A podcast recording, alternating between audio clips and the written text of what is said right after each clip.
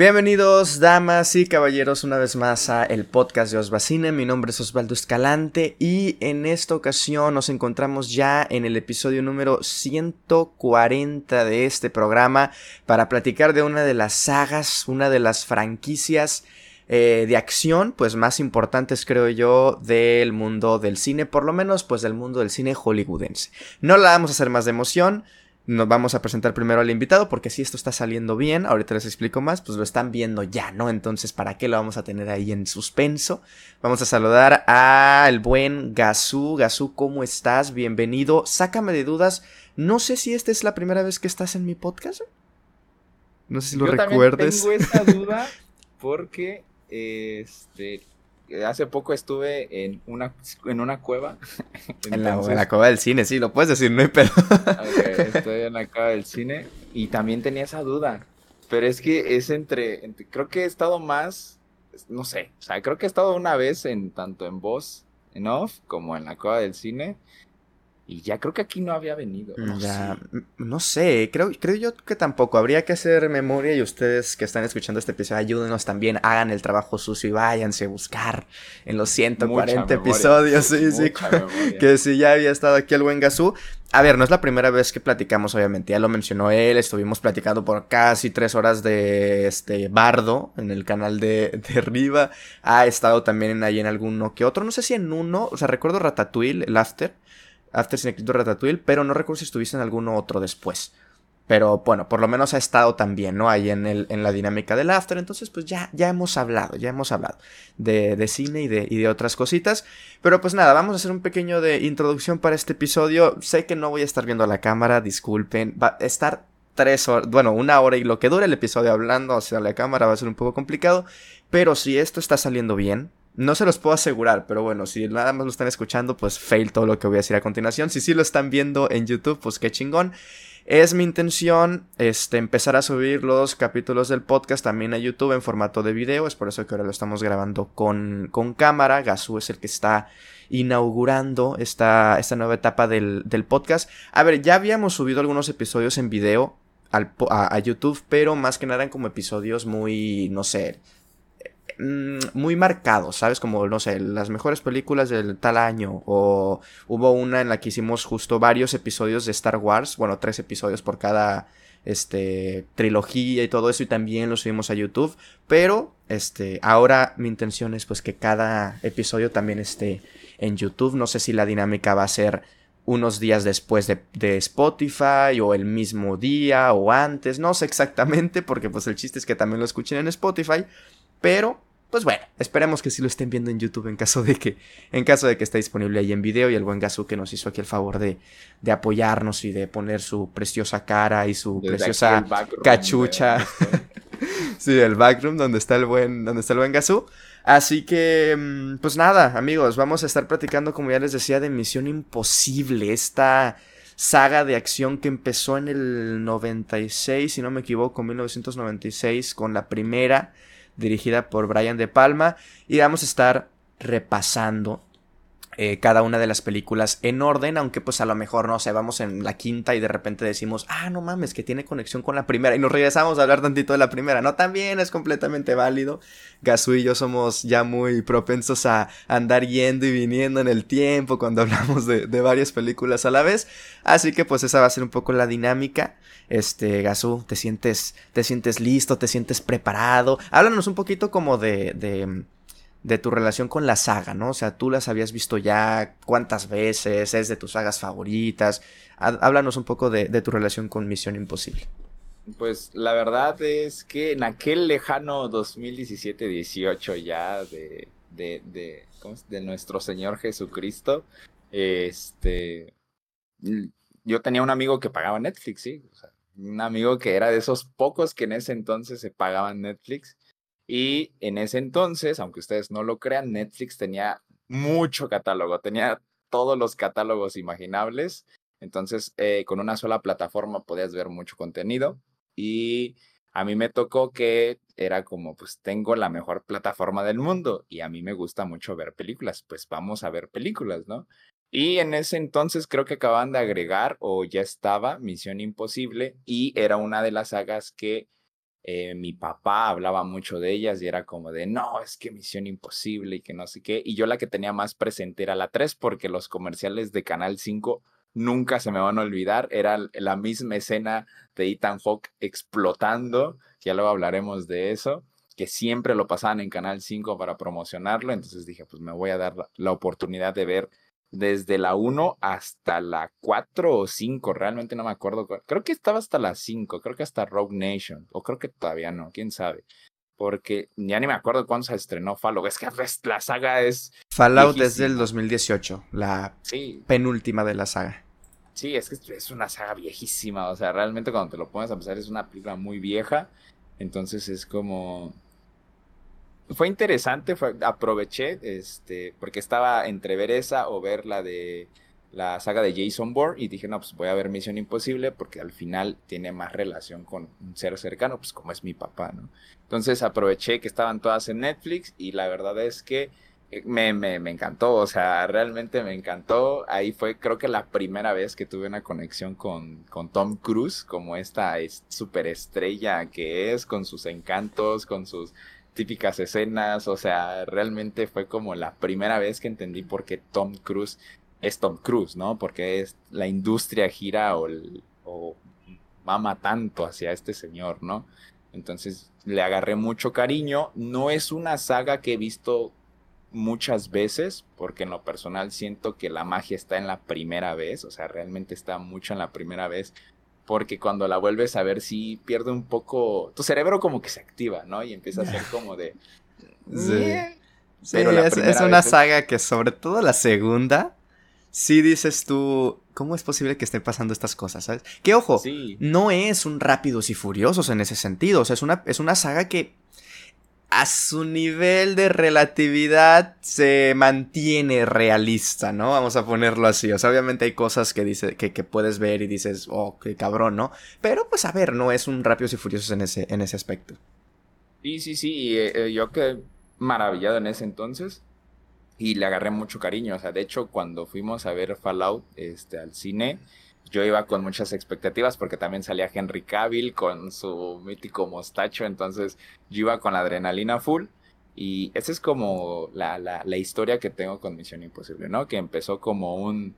La, la Misión Imposible que ponen siempre en Canal 5 y luego descubrir toda la saga en el aquel poderosísimo Netflix que tenía todo el catálogo del mundo, que no existía ni HBO, ni Paramount Plus, ni, ni, ni, nada, ¿no? Todo estaba en Netflix. Sí, tenía todos los derechos. Sí, de hecho ahorita creo que, bueno, no creo, toda la saga me la vi en, en HBO Max, así que por lo menos si son de México y quieren revisitar o ver por primera vez esta saga, está en ese catálogo. Oye, me salió la duda porque siempre está, ¿no? Ahí en el colectivo ahora, pero entonces fue por esa película por la que Henry Cavill no se afectó para Superman. Así es. Oh, wow. pero a ver. Ya tenía contrato con, con, con HBO, con este, con Misión Imposible y no podía, o sea, su personaje usa esa, ese, mostacho. Pero a ver, no, no recuerdo, es algo relativamente importante el mostacho, no para la trama tal cual, pero o sea, es algo que se menciona en la película, en, el, mundial, o por qué tenía que tener mostacho el de este y que no se lo podía quitar para... Es que, pues, el final del día es la caracterización del personaje, ¿no? Entonces, tú imagina que este, estaban a mitad de grabaciones de Misión Imposible. Entonces, eh, no es como de que pues, me rasuro, ¿no? Y ahorita en unos en unas cuatro semanas me vuelve a crecer el mostacho. Sí, son cuatro semanas que pierdes de grabación y de pierdes de dinero y no, hombre, sí es un... Sí, tal vez puede ser como, pues es un mostacho, sí, pero pues para ellos ese mostacho era como, ponte unos 20 millones de dólares, ¿no? Entonces, ese fue como el conflicto, o sea, no es un problema contractual, al final del día es caracterización de personaje, no es como que en la película se quita el mostacho y saca... Y es otro personaje. sí, ¿no? O sea, simplemente es por caracterización y pues al final del día es contrato, ¿no? Si tú ya dijiste que no te vas a rasurar, pues papito, pues tienes aquí. Te aguantas, te aguantas, ahí está. Sí, perfecto. Sí, justo en mi caso, yo, a, diferencia de, de Gazú, no tenía como esa relación con la saga por alguna persona o por algún familiar fue básicamente no las había visto, pues, pues, yo qué sé, güey, son de esas sagas, ¿no? Que a lo mejor pues pasa el tiempo y no las ves, no porque no quieras, no porque no te llamen la atención, sino pues simplemente a lo mejor estás en otro punto, estás viendo otras sagas, estás viendo otras películas y Misión Imposible era de esas sagas que obviamente están en, la cabeza siempre y, por Tom Cruise y Tom Cruise ha dicho miles y miles de veces que es su saga más querida, por eso la cuida tanto y todo y todo lo que tú quieras. Y no me las había visto hasta que, pues hace yo que sé, un mes, pon tú, un poquito más de un mes que me empecé a verlas porque ya estaba a punto de, bueno, ya estaba que, que, se iba a estrenar a unos cuantos, a unas cuantas semanas la nueva película, la de Sentencia Mortal parte 1, y dije yo, a ver, la neta, cuando fui a ver Top Gun Maverick al cine, sí fue una experiencia muy chingona verla en una pantalla grande. Tampoco me había visto Top Gun, la primera. Dije yo, bueno, vamos a vernos la primera. Y la, y la segunda, pues ya la vemos en cines. Fue así de grata fue mi, mi, experiencia con una película de Tom Cruise en la gran pantalla que dije yo, güey, vamos a hacer la tarea, vamos a vernos toda la saga para llegar plenos a Sentencia Mortal. Tanto que Fallout, la del 2018, que es la sexta película, tiene siete en total, ocho ya anunciadas. Este, me la vi dos días antes, ¿no? O sea, tan justo llegué al estreno que sí fue como de que tengo que hacer la tarea, tengo que eh, bien dosificar los días y decir, este día me toca esta, este día me toca esta. Y me las andaba viendo día tras día. Hubo una que sí me esperé dos días y cositas así. Creo que justo fue Fallout para tenerla un poquito más fresca. Pero este pero bueno, esa fue un poquito mi, experiencia. Con tal de verme la nueva película de Tom Cruise, de Misión Imposible, que me acuerdo el año pasado que fui a ver Top Gun Maverick, desde que fui a ver esa película en los trailers ya estaba el tráiler de Misión Imposible. Entonces sí fue como de que ver el tráiler, ¿no? A falta de un año. No sé si se iba a estrenar ese año y se terminó retrasando. Ya ves que esta película creo que sí se retrasó varias veces, tanto por pandemia, lo que tú quieras. Pero este, ya estaban los trailers cuando fui a ver Top Gun Maverick y sí dije, ok, esta la, tengo que ver en el cine, se ve, se ve muy buena. Entonces, pues por eso fue que, que me las vi y ya surgió la, la oportunidad de, de hacer este episodio, sobre todo por nuestras, a lo mejor un poquito controversiales eh, opiniones de la séptima, de la séptima película de la que se acaba de estrenar. Que ojo, esta pequeña aclaración ya está en el título, pero hay que decirlo, no es un episodio sobre la última película únicamente, no es como de que si quieren saber nuestras opiniones de esta película, claro, van a estar aquí, pero van a estar hasta el final. Nos vamos a ir en orden. Es un episodio sobre toda la saga en general. Así que si quieren ver directamente nuestras opiniones de la nueva eh, película de Misión Imposible. En mi caso ya está el video en YouTube. Eh, no son tan cortitas opiniones, y me extendí, duró como 17 minutos el video. Este también va a llegar por ahí la reseña escrita en Cinefilos MX. En tu caso, Gazú, ¿dónde pueden escuchar tu opinión? En mi caso, yo para películas recientes procuro solo hacer TikToks, Reels o Shorts porque la verdad no, como a mí me, mama sobre analizar. Este, cuando salgo de una película por primera vez, procuro ser lo más como directo posible de esto y esto y esto. Entonces, si son como formatos más chicos, entonces eh, mi opinión la pueden encontrar en TikTok y Reels. En Shorts todavía no, porque la verdad es que odio editar un minuto, este, a diferencia de TikTok y Reels que son como un minuto y medio, dos, ¿no? Pero Shorts sí es como de Cristo, como resumo todo en un minuto, sí. como muy pesado.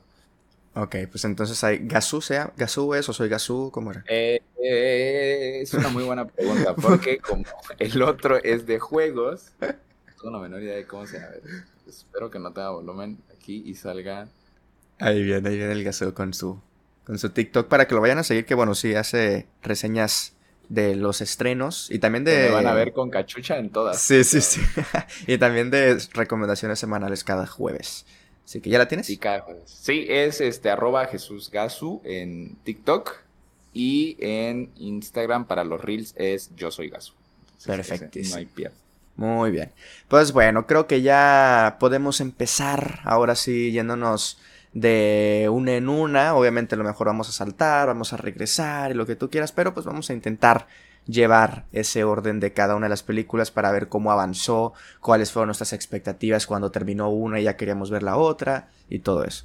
Vamos a empezar con Misión Imposible 1, o bueno, Misión Imposible y ya está, eh, de 1996. Película dirigida por Brian De Palma, ¿eh? O sea, Brian De Palma que ya son los noventas. ¿Qué había hecho ya antes? Pues ya había hecho Scarface, Los Intocables, Carrie, este, no sé, no sé qué más ha hecho este, el señor Ryan De Palma, pero bueno, ya tenía sus clásicos, ¿no? En, en, en su filmografía.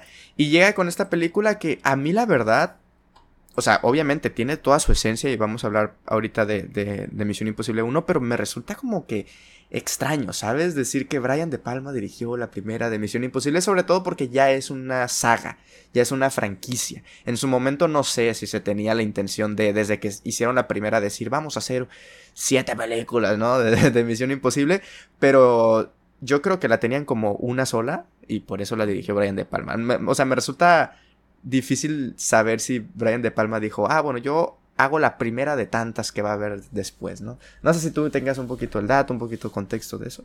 No, yo creo que es más así, o sea, porque hasta donde yo sé, y lo sé porque recientemente vi la 1 y salen los créditos de apertura, Misión Imposible está basada en una serie, la cual nunca he visto, no me llama la atención, o sea, si es incluso más vieja que Misión Imposible, es que Misión Imposible 1 ya es vieja, este, se estrenó antes de que yo naciera y eso es mucho que decir, porque Osva obviamente se estrenó antes de que Osva naciera, pero antes de que yo naciera se estrenó la 1, entonces no quiero imaginar cómo era la serie, probablemente la misión imposible era tener un celular inteligente, ¿no? O sea, era como usar eh, audífonos inalámbricos, tal vez esa era la misión imposible, entonces la verdad no me apetece o no me llama la atención.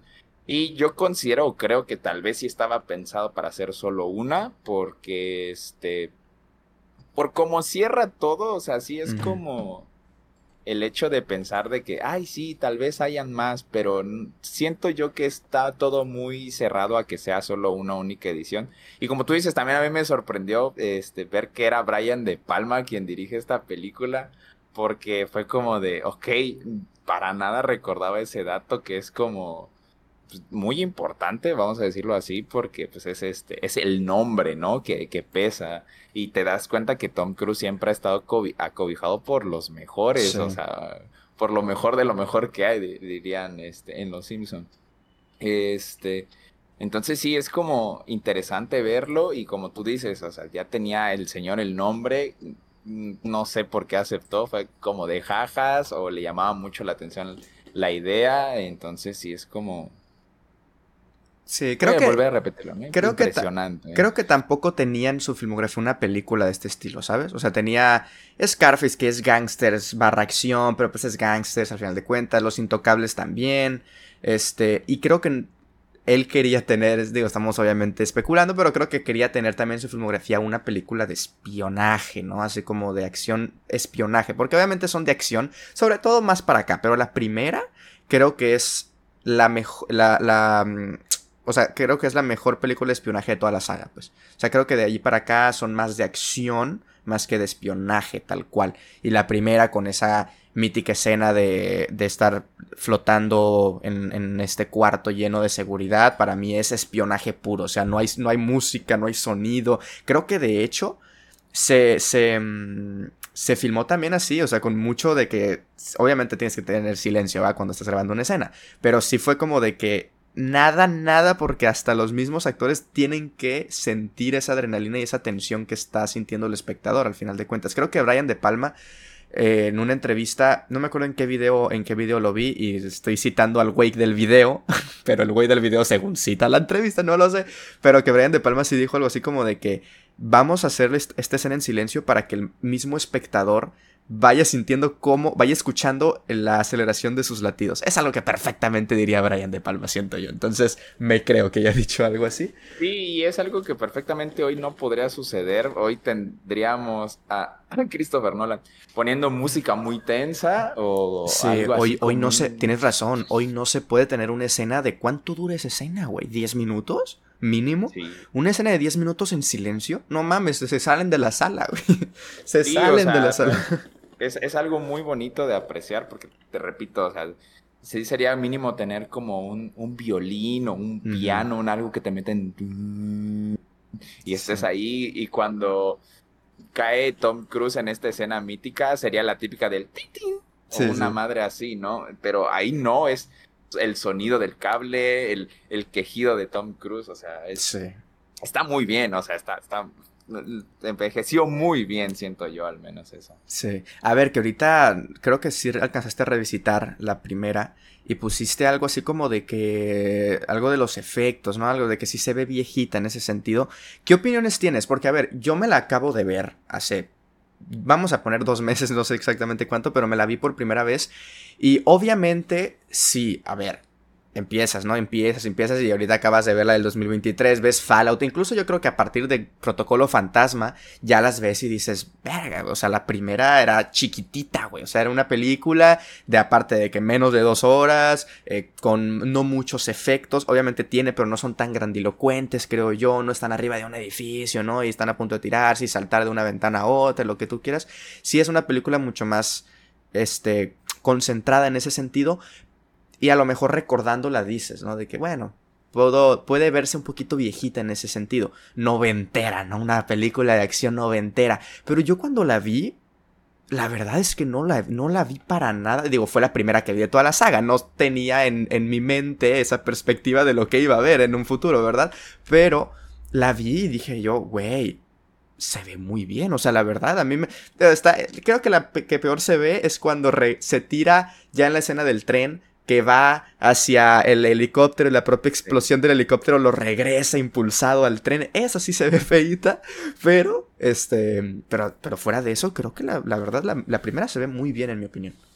Sí, es que básicamente hasta donde yo recuerdo que la vi hace como 24 horas, eh, todos son efectos prácticos. O sea, por ejemplo, las primeras máscaras que tenían se ve que es como de esas que usas para cuando tienes que hacer efectos de piel muerta. Mm, sí. ¿Verdad? Este, de, de, piel muerta o falsa, digámoslo así, cuando se las desprenden, o sea, yo en lo personal estoy encantado, yo, yo me lo creo y justamente por lo que dices, ¿no? Como es una película de los 90, me creo perfectamente eso, ¿no? Pero yo lo estaba viendo con otra persona y esta otra persona era como de, ay, sí que están bien viejos los efectos y yo así como de, Sí, cachas que eso no es como la prioridad. Y sí, la escena del tren también, este, o sea, es este, lo más malito que hay. Pero es que básicamente toda la película son como locaciones muy chiquitas. O sea, o sea, como tú lo mencionas, ¿no? Es una película muy chiquita, entonces todas son como locaciones muy chiquitas. Hasta donde, hasta donde lo recuerdo bien, es como la habitación del hotel, eh, la cámara súper sellada y, restaurantitos, ¿no? Entonces es como tampoco es este rápidos y furiosos pasando de Brasil a Francia, así, ¿no? Entonces sí se nota mucho eso y entonces, o sea, mi comentario era como de, si tú le corriges lo, el CGI ahí a lo más básico, empezando obviamente por la escena del tren, y tú la sacas ahorita, o sea, realmente está muy bien, o sea, no, no tiene nada que pedirle a nadie y no sé, siento que es está mejor que incluso algunas otras películas que te estrenan con Liam Neeson o tipo esas cosas, ¿no? Actuales que se podrán ver muy bonitas, pero la historia está muy como de, o sea, pues Liam Neeson contra todo el mundo otra vez. Sí, porque le secuestraron a la hija por octava vez. Sí, yo, yo estoy viendo aquí el presupuesto que tuvo la primera y esperaba menos, la verdad. Son 80 millones aproximadamente de presupuesto para la primera y aparte millones de los 90. O sea, a lo mejor ahorita una película de 80 millones, dices tú, no es nada para los, para los blockbusters de ahorita 80, ¿no? Cada una, de hecho, Misión Imposible 7 creo que tuvo más de 200 millones de presupuesto, más del doble de, la primera. Entonces, pero la verdad, para como se ve, a lo mejor en perspectiva sí pensaba que, que tendría menos. Mm, pero igual creo que sí llegan a... a, es que la... Didi. Es que la cuestión aquí es que es Tom Cruise. o sea, hay, hay un peso muy grande en el nombre. Este, entonces sí es como de a Tom Cruise las producciones más chiquitas creo que es la de cuando los hermanos se encuentran. Creo que puede ser la película más barata que pudo haber hecho Tom Cruise porque literalmente es como ellos existiendo. Creo que todo el presupuesto se fue incluso en el salario de Tom Cruise.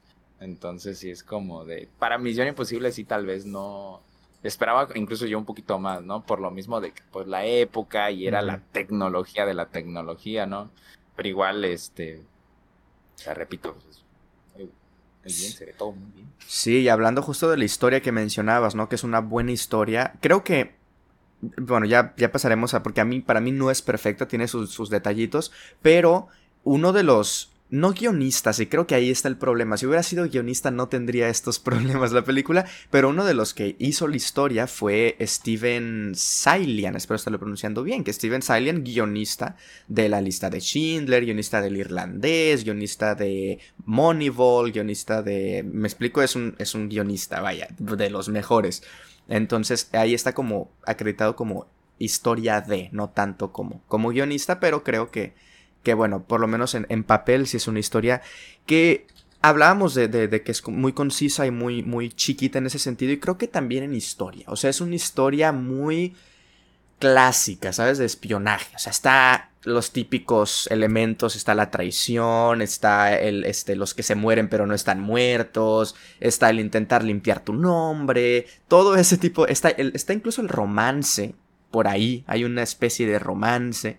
Este, entonces creo que, tiene esos clichés que pudieron haber salido muy mal y creo que en la segunda es donde salen muy mal y que aquí a pesar de no ser perfectos, pues creo que, que funcionan para mover una trama chica, ligera y, que se va moviendo de buena manera. En mi opinión, lo que no me gusta de, de Misión Imposible 1 es que justo e, el, mayor drama recae o el mayor suspenso recae en quiénes son, ¿no? Los, o quién es el, el, traicionero, quién fue el que hizo la traición.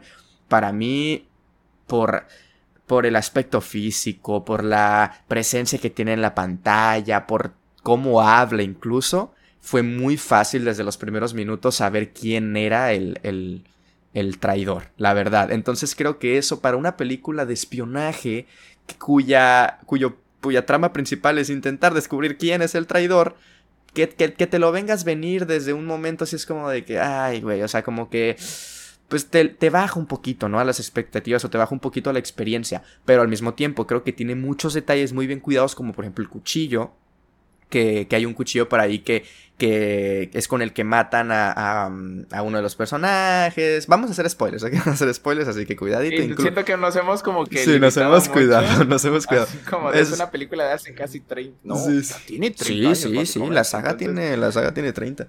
Entonces incluso va a haber spoilers. Sí, sí. tiene 60, ¿no? Algo así, pinche Tom Cruise. Sí, no, creo que tiene 59. Sí, 50 y altos, ¿eh? Ya está a punto de llegar a los 60. Sí, incluso vamos a hablar con spoilers de todos, incluso de la, de la última, ¿eh? De la emisión Imposible 7. En mi, en mi video no tiene spoilers, creo que en tu podcast, en tu, perdón, en tu, en tu TikTok tampoco, así que si no lo quieren con spoilers, ahí está. Pero sí, justo creo que tiene muchos detalles muy bien cuidados en ese aspecto. Y por ejemplo, si había otras cosas que no me veía venir, como a lo mejor el, el vato, que no me hace el nombre del actor, pero el que es el de León, el profesional, este, este... que también es malo yo ese sí no me lo veía venir, por ejemplo, ¿no? Cosillas así, siento que, que están bien cuidadas y que hacen que una película de, de, una historia de trámite, de espionaje, sí le suma muchísimo que esté Brian De Palma. O sea, a mí las imágenes de Brian De Palma sí me, sí me parecían muy, este, disruptivas en ese sentido. O sea, creo que no había una no ha habido una película de Misión Imposible que, que, utilice la cámara tan, tan sucia como Brian De Palma en esta saga que es un chingo de planos holandeses, así bien ladeada la cámara. Creo que, creo que en esta película, en la última, lo intentaron emular. Hay muchos planos así holandeses, pero de verdad no se ven igual. O sea, se ve muy digital el pedo. Y, y pues esa, esa cámara de Brian de Palma un poquito más roñosa, creo que no se ha vuelto a replicar. Pero, este, también, para mí, lo que mejor tiene Misión Imposible, ya cierro yo mi opinión y ya vas tú, este, es que conjuga muy bien el suspenso con la acción. Porque ahorita te decía, creo que para mí ya son más películas de acción que de suspenso. Obviamente están las historias y saber quién es el malo y bla, bla, bla. Pero, este, incluso en, pues en, yo creo que a partir de la segunda o de la tercera, el malo lo conoces desde la escena inicial, güey. No hay tanto pedo con eso. Aquí, la película inicia con que el protagonista es otro vato, ¿eh? O sea, si no has visto el póster y sabes que Tom Cruise es el protagonista y todo eso, la película de Misión Imposible 1, el protagonista es el malo. O sea, él empieza reclutando a su equipo. Digo, reclutando a un nuevo equipo porque les mataron a los, a los, a los primeros, ¿no? O sea, como que es una cosa de que te voltea quién es el protagonista y todo, bla, bla, bla. Y eso a mí me parece que, que conjuga muy bien los momentos de suspenso, los momentos de acción y todo está... O sea, es muy chiquita la película, pero creo que ahí es donde radica más su, su magia. Pero ahora sí, vas tú, migas.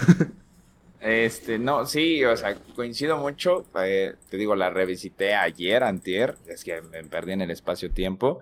Y realmente sí es como bastante interesante, o sea, a mí me sacó de, de onda volver a verla y darme cuenta que quien recibe la misión no es Tom Cruise, sino que es esta persona, ¿no? Que recibe el, este, el, su misión, si desea aceptarla, o sea, es esta persona, el villano, el que resulta ser el villano, lo cual a mí me, me, me choqueó un poco porque pues tengo más recientes las nuevas, digo, más frescas las nuevas, ¿no? Entonces sí es bastante interesante y sí, como tú dices, esto va a sonar como un poco obvio, bastante obvio, pero muchas cosas que se hicieron en Misión Imposible 1 se quedan para toda la saga, o sea, se, las quedan, quedan muy establecidas, por ejemplo, el tipo de drama, ¿no? Estas pausas dramáticas que se hacen con Tom Cruise y, y sus, sus problemas existenciales, ¿no? Que luego se replican de otras maneras, pero sí es como el, el, el Tom Cruise con, con sus cercanos, ¿no? Con quién confiar, en cómo confiar, que se desarrollan de otras maneras. Este, voy a tocar un poquito la 3, porque por ejemplo en la 1 es como en quién puedo confiar y cómo confiar en ellos. Y en la 3 sería como de cómo hago que mi esposa confíe en mí, ¿no? O sea, está como este, este drama de como medio paranoide de, del personaje, que es como una de las cosas que se quedan a lo largo de toda la saga y que, o sea, el, el, es como iniciar en una cosa de acción, luego medio fracasar, luego volver a hacerlas. Entonces yo siento que es, son cosas que sí quedaron muy establecidas. Y lo quiero remarcar porque hay sagas que sinceramente empiezan de una manera y luego terminan de otra cosa que no, no va al caso. Este, que ahorita no, no, por ejemplo, siento que, que Soul es una de esas, de esas sagas. Yo, eh, la uno en lo personal, yo era una película que no me gustan las películas gore sangrientas, pero a la uno le tenía mucho cariño y ya luego como para la cuarta, quinta era como de, güey, es que ya ni siquiera hay historia, solo es como de busca el pretexto y mete, saca tripa y todo eso, entonces es como... Que llevamos eso, ¿eh? es mi gusto culposo Sao. O sea, para mí cuando muere el personaje, el, el, el, malo, no me acuerdo el nombre, este ya pierde, o sea, pierde sentido, pierde todo lo, lo bueno que tenía la saga, pero yo sigo viendo cada película y es como de, qué chulada, me la gozo. Sí, entonces ese, eso es como que lo que más remarco de la 1, pero igual, o sea, yo, yo, yo disfruto, este, incluso de los actores, o sea, es que del calibre que tiene la película con los actores es una cosa brutal porque, repetimos, o es como una película muy chiquita en locaciones o en ciertas cosas, pero está, este, o sea, son, son, son actores que ya han salido en otras películas y que en los noventas eran pesos pesados, ¿no? Entonces, no está como que Tom Cruise improvisando con, con conmigo y Osva, ¿no? En una película. No, o sea, eran pesos. O sea, está este actor que es muy chistoso porque cuando la estaba viendo este, ayer antier, yo dije, ah, claro, este, este actor francés, y yo lo dije bien seguro el nombre, y ahorita no me acuerdo, y es como de, pues, Leon el francotirador. John Reno, creo se llama el actor. Jean Reno. Jean Reno. Jean Reno. Jean Reno. Sí, sí, sí, sí, es Jean Reno, sí es cierto. Este, que también, bueno, ese es otro tema. Este, sí, es una película que igual es la de el giro del giro del giro, y es como muy, muy chistoso, porque siento que actualmente hay muchas parodias de eso como este soy el bueno, no, soy es Disney básicamente, ¿no? En lo de Disney de ah, soy soy la, la persona que te va a ayudar, soy muy bueno. Mentí, soy muy malo, ¿no? Entonces es como eh, esos de Misión Imposible me gusta mucho. Igual hay algo que en lo personal me gusta que es cuando Tom Cruise está como tratando de atar hilos y te muestran lo que realmente pasó, ¿no? Cómo ah, fue este plan de, de este güey para eliminar a su propio equipo, lo cual se me hace algo muy crudo en el aspecto de cómo mientras Tom Cruise está tratando, eh, Ethan Hot, no sé, es que Tom Cruise, el nombre es de Tom, Cruise, es Tom Cruise. este, está así como de, haciéndose güey, de hecho, de que, ay, es que cómo habrán pasado las cosas, ¿no? Y mientras tú estás viendo cómo el, el, villano, este, en esa escena que tú dices, ¿no? Que desde el inicio se ve que actúa muy raro. Yo en lo personal, la primera vez que vi esa película, yo dije, güey, es que este señor actúa muy mal, ¿no? Y luego te das cuenta que no, o sea, él está actuando de, ay, no puedo controlar las cosas y era como de activar y matar. Entonces es como muy gracioso.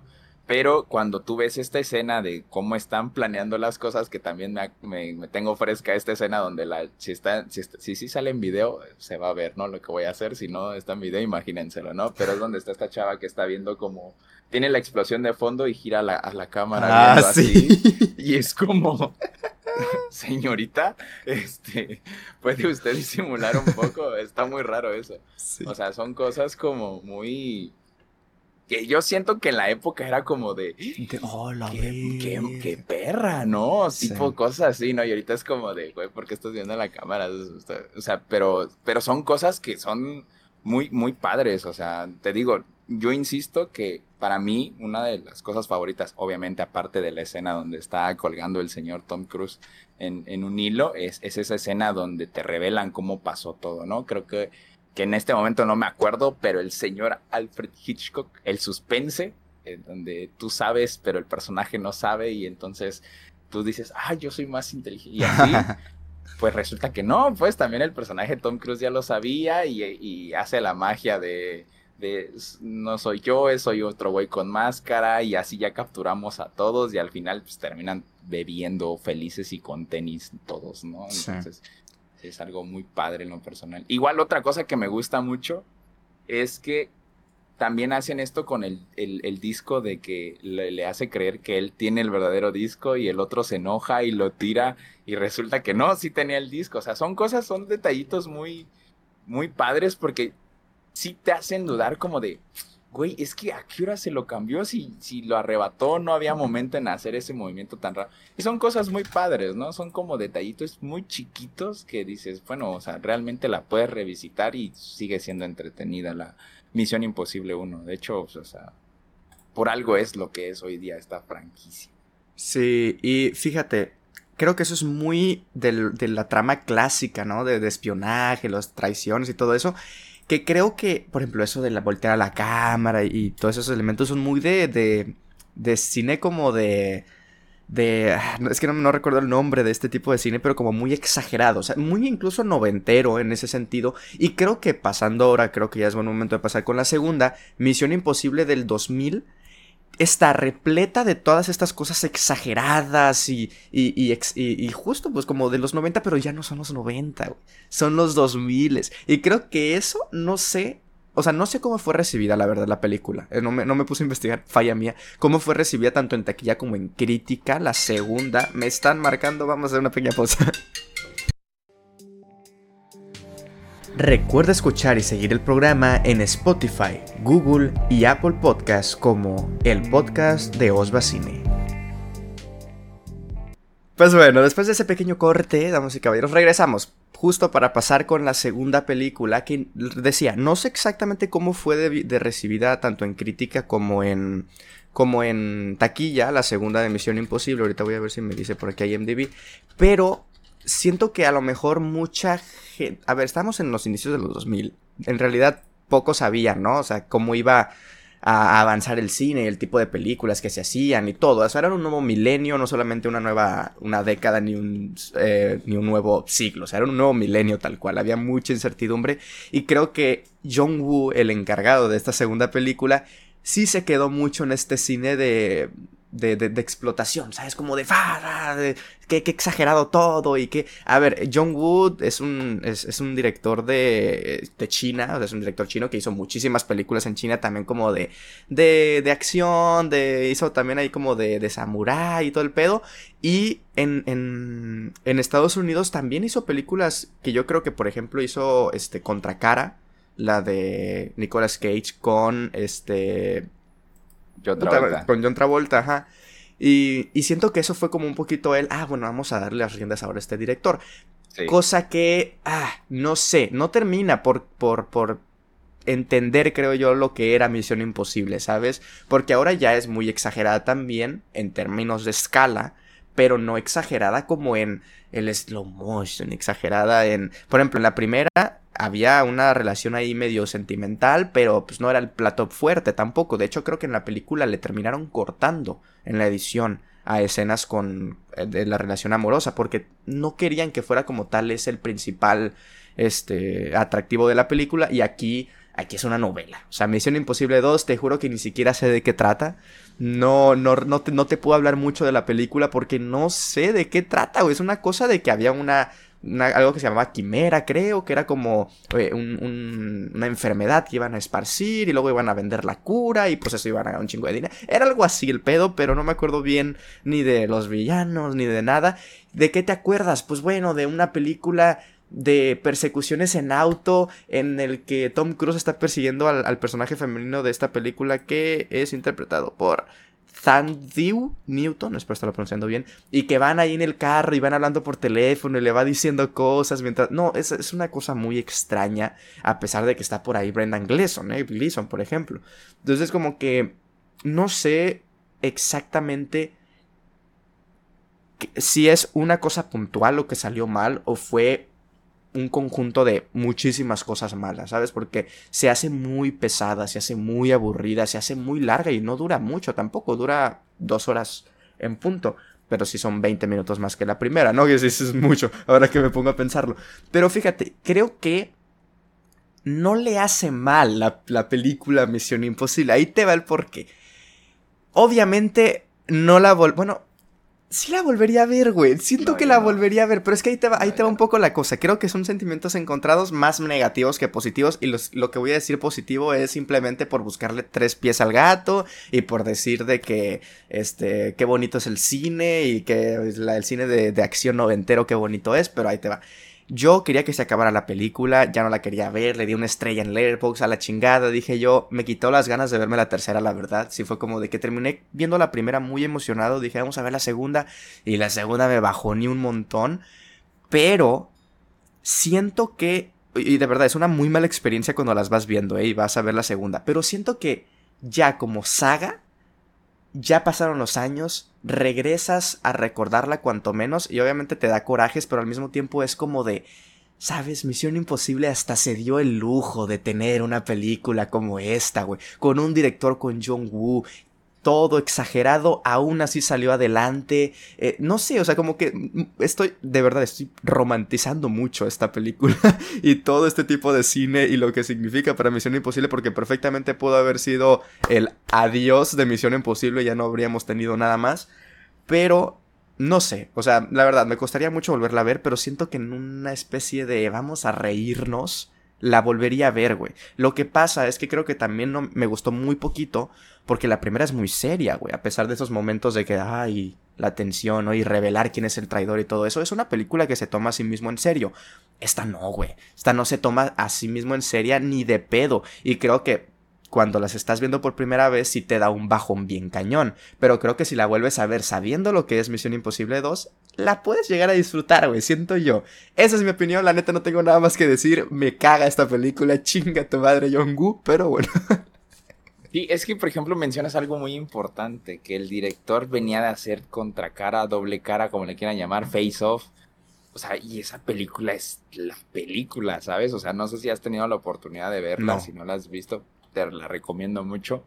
Este, sobre todo, o sea, eh, nuevamente, aunque no parezca, tengo mucha relación con, con el cine debido a, a, mi familia paterna. A mi familia paterna le, este, les mama mucho ver películas.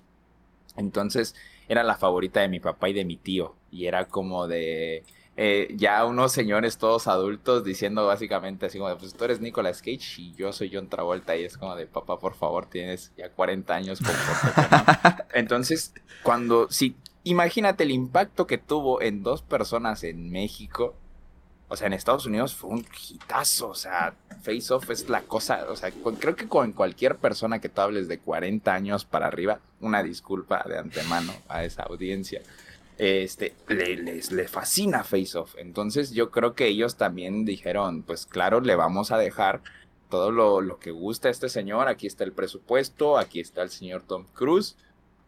Usted hágale. Usted se sabe la de chambear, pues póngase a chambear, ¿no? Y realmente desde el intro te das cuenta que va a ser una cosa increíble porque está Tom Cruise escalando unas montañas, se cuelga de una mano, o sea, casi casi hace una flexión con un brazo y luego le disparan un misil donde llega unos lentes para revelar la misión. Es que ya desde la intro es una locura que tú dices qué está pasando.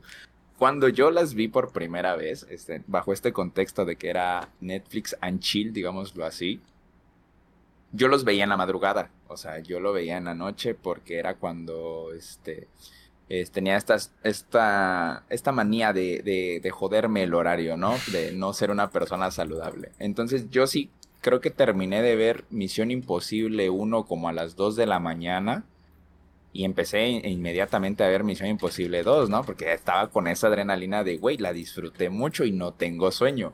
Te lo juro, o sea, tú me acabas de decir que dura dos horas. Parece que dura yo más. Yo te lo juro, te lo juro y te lo podría afirmar que yo pensaba que duraba dos horas y media. Pero te lo juro que de verdad pensaba que duraba dos horas y media porque es lenta como... Oh, es lentísima, pero lentísima, pero lentísima. Justamente el drama que era como lo más leve de Misión Imposible Uno aquí fue todo, o sea, es todo, todo es gira alrededor del drama y es como de yo en lo personal soy muy fan de, James Bond, o sea, y yo no siento que aparte de, de ¿cómo se llama? Este, esta película de Nas, es donde la, no sé si es con amor desde Rusia o una u después de esa, yo no sentía que se centraban tanto en el romance en una película de espionaje, siento de hecho que se, se parecen mucho, pero este, sí es como de, güey, ya, por favor, o sea no, no sé, o sea, luego el estilo que tiene Tom Cruise, o sea, con el cabello largo, a mí no se me quita Magnolia de la cabeza cuando lo veo con el cabello largo. Entonces, este, para ver un drama así, pues mejor me voy a ver Magnolia, ¿no? Y como tú dices, la misión imposible está, incluso está muy me, es como de, pues es un supervirus, güey. Pero, güey, ya infiltraste a la morra y ya, no sé, o sea, siento que está bastante me, o sea, como tú dices, eh, siento que es como de, güey, mira, tenemos Misión Imposible 2 y ya vamos en la séptima. en tu cara, Hollywood, ¿no? Pero, o sea, no sé, yo... Pero es que sí es muy mala. sí, también tengo muy, mala. muy, muy malos recuerdos de ella. Yo, Tú dices que sí la volverías a ver. Yo en lo personal no. Es que... yo hasta a la persona que le dije que íbamos a ver Misión Imposible ayer, en cuanto terminó, le dije, vamos a ver la 3. Y me dijo, ¿y la 2 por qué no? Le dije, porque me voy a quedar dormido. Y no quiero, le digo, o sea, no, o sea... Y te lo juro, yo pensaba que duraba dos horas y media. Que me digas que dura dos horas me hace sentir como, ¿cuánto? O sea, ¿qué, ¿qué pasa, no? O sea, yo la siento eterna.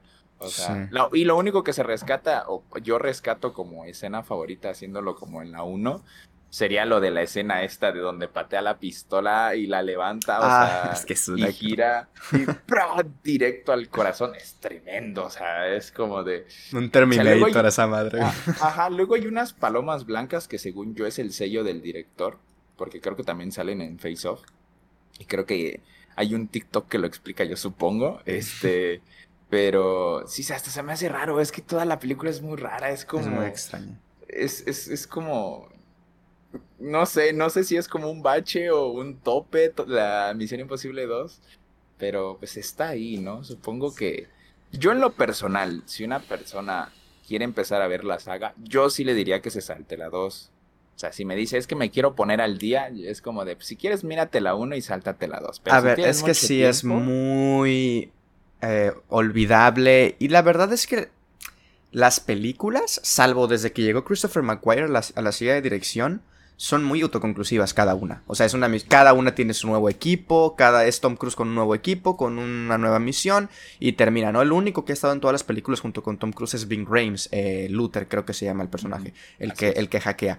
Este, pero todas son muy autoconclusivas. Hasta que llegó Christopher McGuire, que también son autoconclusivas, pero bueno, ya se repite un poco el elenco, ya se repite incluso algunos villanos como que regresan y cosillas así.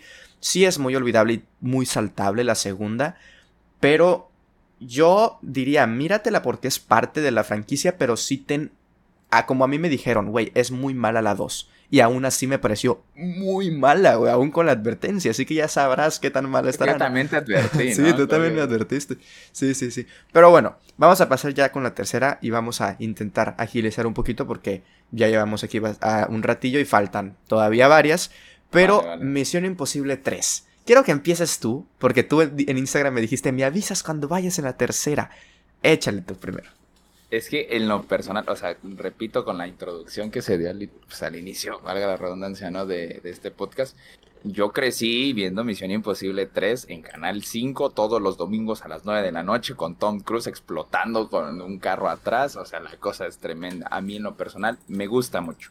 Esta película la dirige J.J. Abrams, que es el señor que sabe hacer remakes sin que sean remakes. Y ojo, primer película de J.J. Abrams. No sabía yo eso, ¿eh? Ya venía de. Es primer película de J.J. Abrams. Venía de haber, haber dirigido series. Creo que había dirigido. sí, sí, sí. Yo también me emocioné un montón, ¿eh? Y de a partir de aquí es productor de la saga completamente. Pero él venía de, de su éxito que fue. Este. ¿Cuál? A ver, estoy checando aquí la, dirección. Porque tenía puras series, ¿eh? Tenía capítulos de. Felicity había dirigido por ahí este Lost, ya tenía Lost, ese fue su éxito. Eh, tenía Alias, también una, serie, y Misión Imposible 2006, su primer película. Así que me, me, parece increíble, porque es que yo a J.J. Abrams lo tengo considerado como una persona que sabe hacer remakes sin que sean remakes. Está la 2 de Star Trek, está la, la séptima de Star Wars, está Super 8, y está Misión Imposible 3. ¿Por qué digo que es como un remake sin ser remake? Porque básicamente es como... O sea, si, si tú ves Misión Imposible 1 y luego ves Misión Imposible 3, o sea, es como switchar los personajes y, se mantiene como en, el mismo aspecto. Este, que, probablemente estoy diciendo yo salvajadas, gente, una disculpa. Este, en mi cabeza así funciona.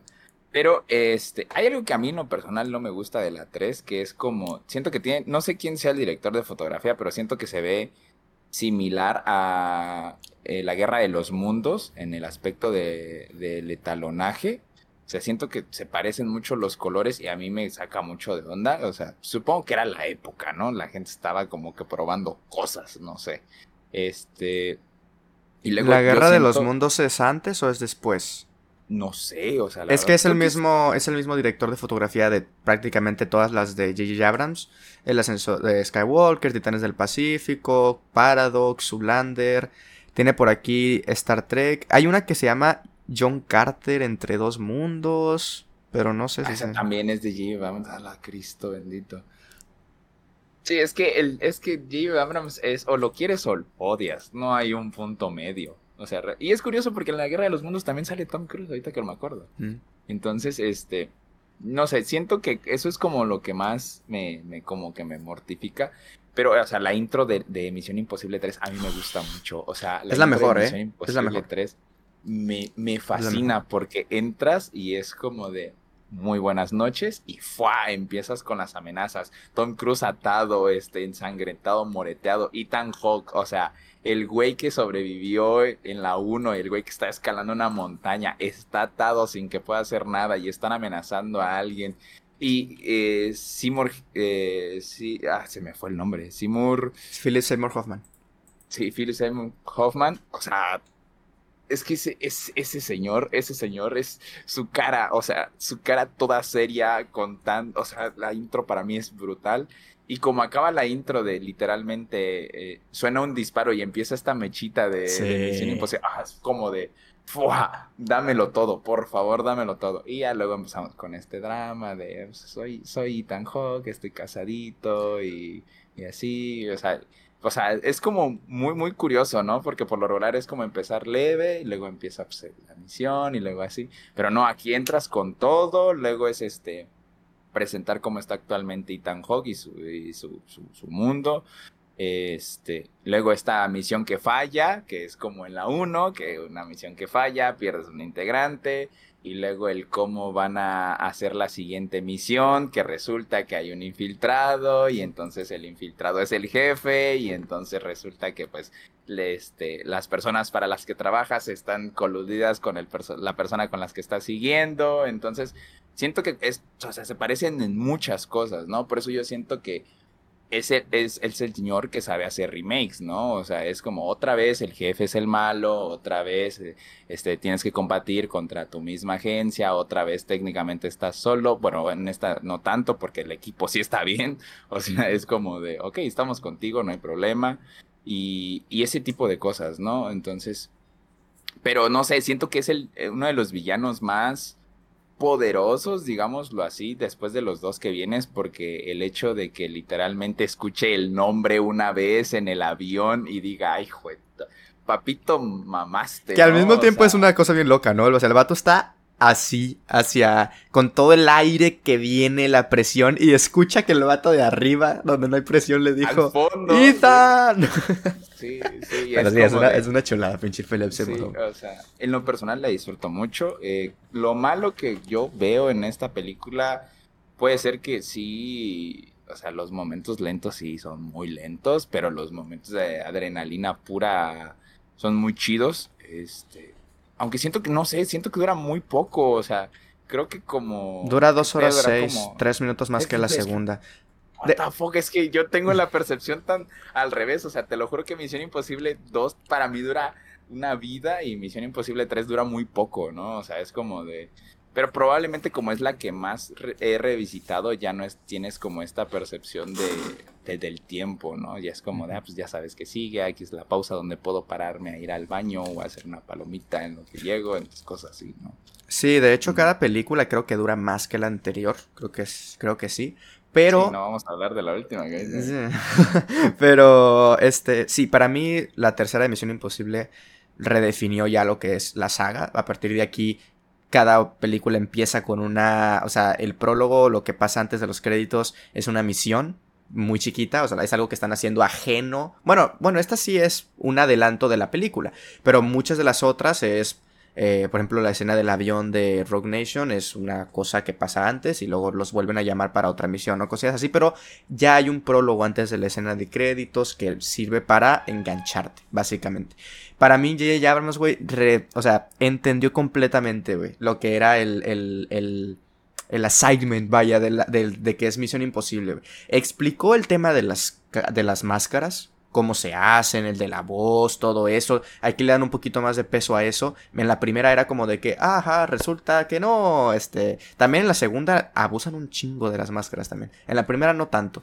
Pero aquí ya es como de que, ok, nos tomamos el tiempo de hacer la máscara, así se hace, tal, tal, tal. Eso para mí me gusta.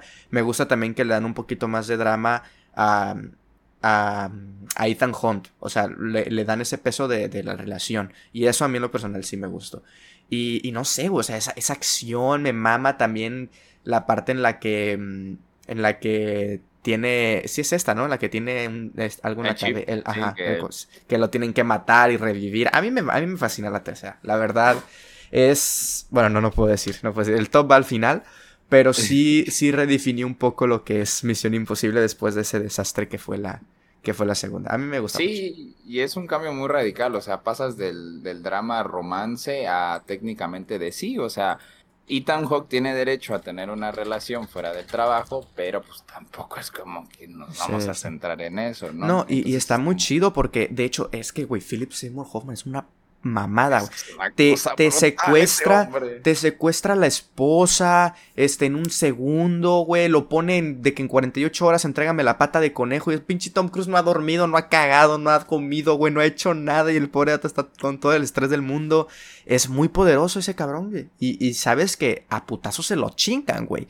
Pero su fuerte es, el Joker, de cuenta, en ese sentido, ¿sabes? Como que no es su fuerte en los putazos, pero es, muy inteligente y tiene mucho poder yo siento que a partir de él tratan como que de superar el poderío que tienen estos villanos, pero es como de, la intención no es que tus villanos sean cada vez más cabrones y luego sea un planeta vivo como en Guardianes de la Galaxia, ¿no? Sino, o sea, tienes que entender que, o sea, lo que marcó este güey era que O sea, tenía sus debilidades, por ejemplo, físicamente nunca te iba a ganar, pero tenía el poder de los contactos, ¿no? Ya luego los nuevos villanos eran como tipos de que son güeyes que ni puedes ver ni tocar y están en una sección bien inmamable y era como la nueva, güey, es, es, es, es, es una máquina, es, una inteligencia artificial, ¿no? Eso es una cosa de que, ¿qué es lo que sigue, güey? Un devorador de mundos a la chingada, ¿no? O sea, como... afortunadamente ya no va a seguir otra cosa después de, de Dios tecnológico, pero ahorita llegaremos a eso. Sí.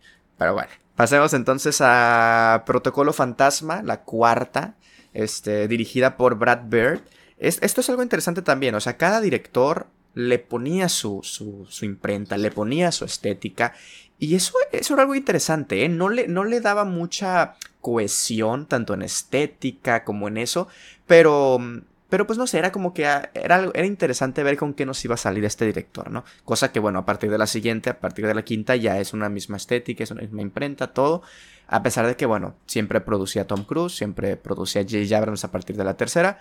Pero bueno, Brad Bird, en el que también era su, su, su debut en la dirección de una película fuera de animación. Brad Bird había, es, el, es el director de eh, Los Increíbles, por ejemplo, de Pixar. Y ha estado, pues, eh, en. No sé si la dirigió, pero bueno, en el guion ha estado ahí también en Ratatouille, en El Gigante de Hierro. O sea, ha estado mucho en la animación de, de, de cine. De hecho, su, primera película creo que es El Gigante de Hierro. y ah, sí, Ratatouille también la dirige. Y, o sea, yo le tengo mucho cariño a Brad Bird justamente por esas tres películas que él dirige. O sea, Sí, y sale, sale de la animación y, hace su debut en live action, que dices tú, bueno, es muy complicado, ¿no? Porque en la animación prácticamente no tienes límites. O sea, puedes hacer cosas muy grandes y lo que tú quieras porque no, porque es animación, no lo están haciendo en realidad. Y aquí me imagino que sintió que era una animación, güey, cuando dijo a la madre que Tom Cruise puede escalar un edificio, güey y lo puedo ver y lo puedo filmar, güey. Siento que se sintió como con juguetes. Siento que no notó mucha la diferencia con Tom Cruise haciendo sus propias escenas de riesgo y poder hacer cosas muy, muy extravagantes.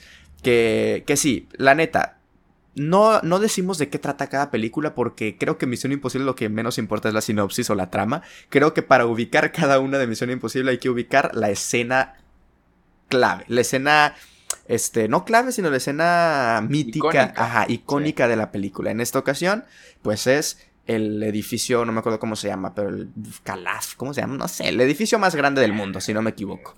Es el rascacielos más grande del mundo y pues es en el que Tom Cruise está Para mí, yo creo, güey, a mí es la que más me gusta, escena de acción. Así como la escena mítica de las sagas, para mí es esta, la que más me gusta. O sea, es, es como para ti la escena de toda, de toda la saga. Creo que para mí sí, güey. A mí me gusta muchísimo esa madre.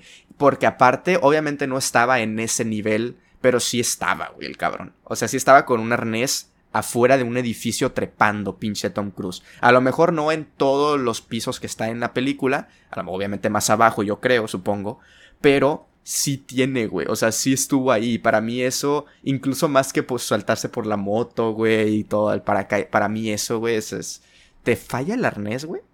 Y te vas a la chingada, güey. En, en, Misión Imposible, por lo menos el vato trae. En, la última, por lo menos trae un paracaídas que no lo tiene que esconder porque es parte de la trama también. Se tiene que salir el paracaídas. Aquí es un arnés, güey, y ya. Entonces, a mí esa escena me parece, me parece brutal. De hecho, sí estaba a 500, este, 18 metros de altura. 1700 pies. Tom Cruise, afuera de la, de la, torre. O sea, no en la ficción. Él, afuera de la torre, 518 metros de altura. Es una mamada. Es una mamada y para mí es, es la mejor o la que más me gusta. Y también se integra por aquí Simon Pegg, este, se integra Jeremy Renner, hay también Lea Seydoux por ahí también. O sea, a mí me gusta mucho esta película, eh, la verdad. O sea, creo que se siente aquí ya una nueva película, una nueva etapa de Misión Imposible en el sentido de que ah, se ve más nueva, ¿sabes? Como que se ve más nueva, más este, reciente y todo. Y creo que eso sí le suma mucho a una saga como Misión Imposible. Tanto en la cámara, en los efectos y todo. Y mm, a mí me gusta mucho, la verdad. Creo que Brad Bird lo hizo muy bien en una película de Misión Imposible. Sí, es que al final del día siento yo que sí, como tú mencionas, es una película de transición, porque la manera en la que acaba la 3 sí pareciera que es como de, pues se cierra más o menos la trilogía, sin decir que se cierra la trilogía, porque pues, técnicamente Ethan Hawke tiene su final feliz, que es como con su pareja, su pareja sabe que es un agente secreto, todo el mundo dijo que, pues, que sea feliz, ¿no? Básicamente, entonces si tú sí te imaginas como él y vivieron felices para siempre, ¿no? Entonces la 4 sí es como de, ¡hey, volvimos! Y, y sí, como tú dices, es como empezar de cero y, y justamente vuelvo a lo mismo, en la 3 se siente muy sucio todo, o sea, sientes como que los, o sea, todo se ve muy sucio por el tipo de escenas que son. O sea, yo siento que en algún momento también la cámara. No casi casi hacen este efecto de cuando te salpica la cámara de, lo que está pasando. Entonces en la 4 sí es como un cambio bastante interesante y, te, y como tú mencionas sí parece como un reinicio de todo.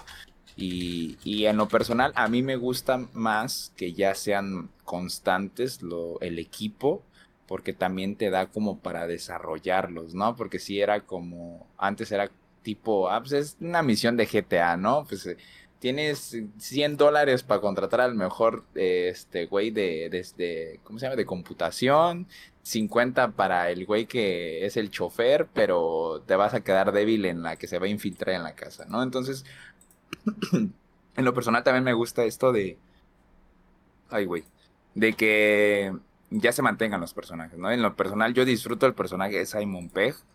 Es mi gusto culposo. Ay, ay, ay. espérame, Marta. sí, no, para mí Simon Pegg sí fue una muy buena adición a la saga. O sea, porque es un personaje que le aporta humor, pero, ¿sabes? No es un humor... No sé, es un humor muy Simon Pegg, pero con lo que ha hecho ya. De hecho, creo que se integra también como escritor a la saga Simon Pegg, o sea, o sea creo, no estoy seguro del dato, la verdad. Pero, o sea, sí, sí, sí, empieza con esto y empieza a ser como, en lo personal disfruto más que haya momentos cómicos que haya eventos, no, momentos, perdón, momentos dramáticos, ¿no? Porque las primeras tres es como acción, drama, acción. Y ahorita siento que es más como acción, momento dramático, cómico, dramático, acción. Entonces siento que como que eso también ayuda como a no perder la adrenalina, ¿no? Porque sí, en las primeras tres siento que llega como el punto donde dice, sí, bueno, está muy chido que tengamos sentimientos todos, pero pues yo vine a ver explosiones. Bueno, no, no explosiones, pues, dice, sí, o sea, ¿en qué momento empieza la misión imposible? Entonces sí, en la 4 sí también tengo este presente este evento donde se tiene que brincar de un edificio y todos están peleando, o sea, o sea, yo siento que la 4 no, o sea, definitivamente no es mi favorita por lo mismo que ya expliqué de la, de la 3. Pero sí es bastante buena considerando, creo que pasa un tiempo considerable entre la 3 y la 4, creo que pasan como 5 o 6 años. Más la, o menos. La, tercera es del, es del 2006 y esta es del 2011. Entonces, que sí, cinco, o sea, son 6 años, 5 años, perdón, en mis matemáticas. ¿eh? o sea, sí son 5 años y yo, por eso lo mismo fue cuando cuando sale de nuevo es como de, ok, o sea, ya pensé que ya había acabado esto, ¿no? Pero no, o sea, es como de continuamos y, a lo que viene, ¿no? Y se nota también en Tom Cruise, o sea, de, Misión Imposible 3 a la 4 se pega un viejazo el señor. Interesante, creo que todavía no tenía problemas o traumas con su edad porque se nota que creció, pero no lo trata de ocultar como siento yo que pasa en, las siguientes películas, ¿no? Entonces, sí es interesante ver la 4 como eso, como una película de transición para todo lo que va a ser, porque ya este, no solo es que ya mantienes un solo equipo, sino que los pequeños sucesos que pasan ahí se van a recordar en la 5, en la 6 y hasta en la película final, ¿no? Entonces ya queda todo marcado para la nueva etapa en Misión Imposible. Exactamente, creo que dice con el clavo porque sí, sí mira mucho hacia adelante también esta película. Este, pues bueno, pasamos con la quinta, ahora sí, eh, la incorporación de el que pues ya sería, ¿no? Un amigo muy, este, frecuente en la filmografía de Tom Cruise, tanto como guionista como director, que es Christopher McQuire. Em, esta tardó cuatro años, 2015, Nación Secreta, Rogue Nation. Em, es la, la, la escena sería pues la del avión, cuando está este, el avión despegando y él está por encima y luego está aclarado y todo eso. Creo que la película tiene cosas muy interesantes y que me gustan mucho, como por ejemplo Rebecca Ferguson, que ya es, ya es algo. este, no solamente por ella, sino porque creo que es uno de los personajes más interesantes que tiene la saga. Qué dolor, qué dolor. este, pero, te voy a ser honesto, eh, la sentí un poco desabrida. O sea, no sé si fue por Christopher McGuire, no sé si fue este cambio, eh, que no es tan radical como a lo mejor de la 3 a la 4, ¿no? Pero sí sentí un cambio de humor. Creo que, le, creo que este director sí le pone un poquito incluso más de humor que Brad Bird. Y a mí en lo personal me, me, me chocó un poquito. Entonces, siento, la siento desabrida en el sentido de que la escena mítica sea al principio, por ejemplo, también. O sea, como que. Entonces ya no lo van a superar en lo que resta de película. Entonces, como, no sé, como que siento que, que tiene ahí. O yo le encuentro ese problema a Rock Nation de que no sé por qué. Digo, no, no, no, no es que no sea porque creo que también nos han acostumbrado a eso, Misión Imposible, de que cada película esperas algo más y algo más y algo más y algo más. Y creo que aquí sí se quedan en una línea que no quisieron pasar, ¿sabes? Así lo siento yo. Que, que, ojo, me gusta muchísimo la escena de cuando se meten al. al. al. Madre, es donde es el agua. yo sé, o sea, sabes que Tom Cruise no va a morir, güey, pero sí sentía así como a la madre, sentía náuseas yo, era como que, que tenía, quería vomitar, güey, cuando estaba viendo esa escena, sentía que el agua la tenía yo adentro. Y me, me mama, por ejemplo, la escena del, del teatro. Me gusta muchísimo porque cómo van jugando con, con la op, con la música y que va subiendo la tensión también. Este, me recordó, ya mencionas a Hitchcock, a, Hitchcock me recordó mucho a una película de Hitchcock que se llama, no me acuerdo cómo se llama. Bueno, el hombre que sabía mucho, creo que también es, es eh, el clímax también es igualito y transcurre en una ópera también.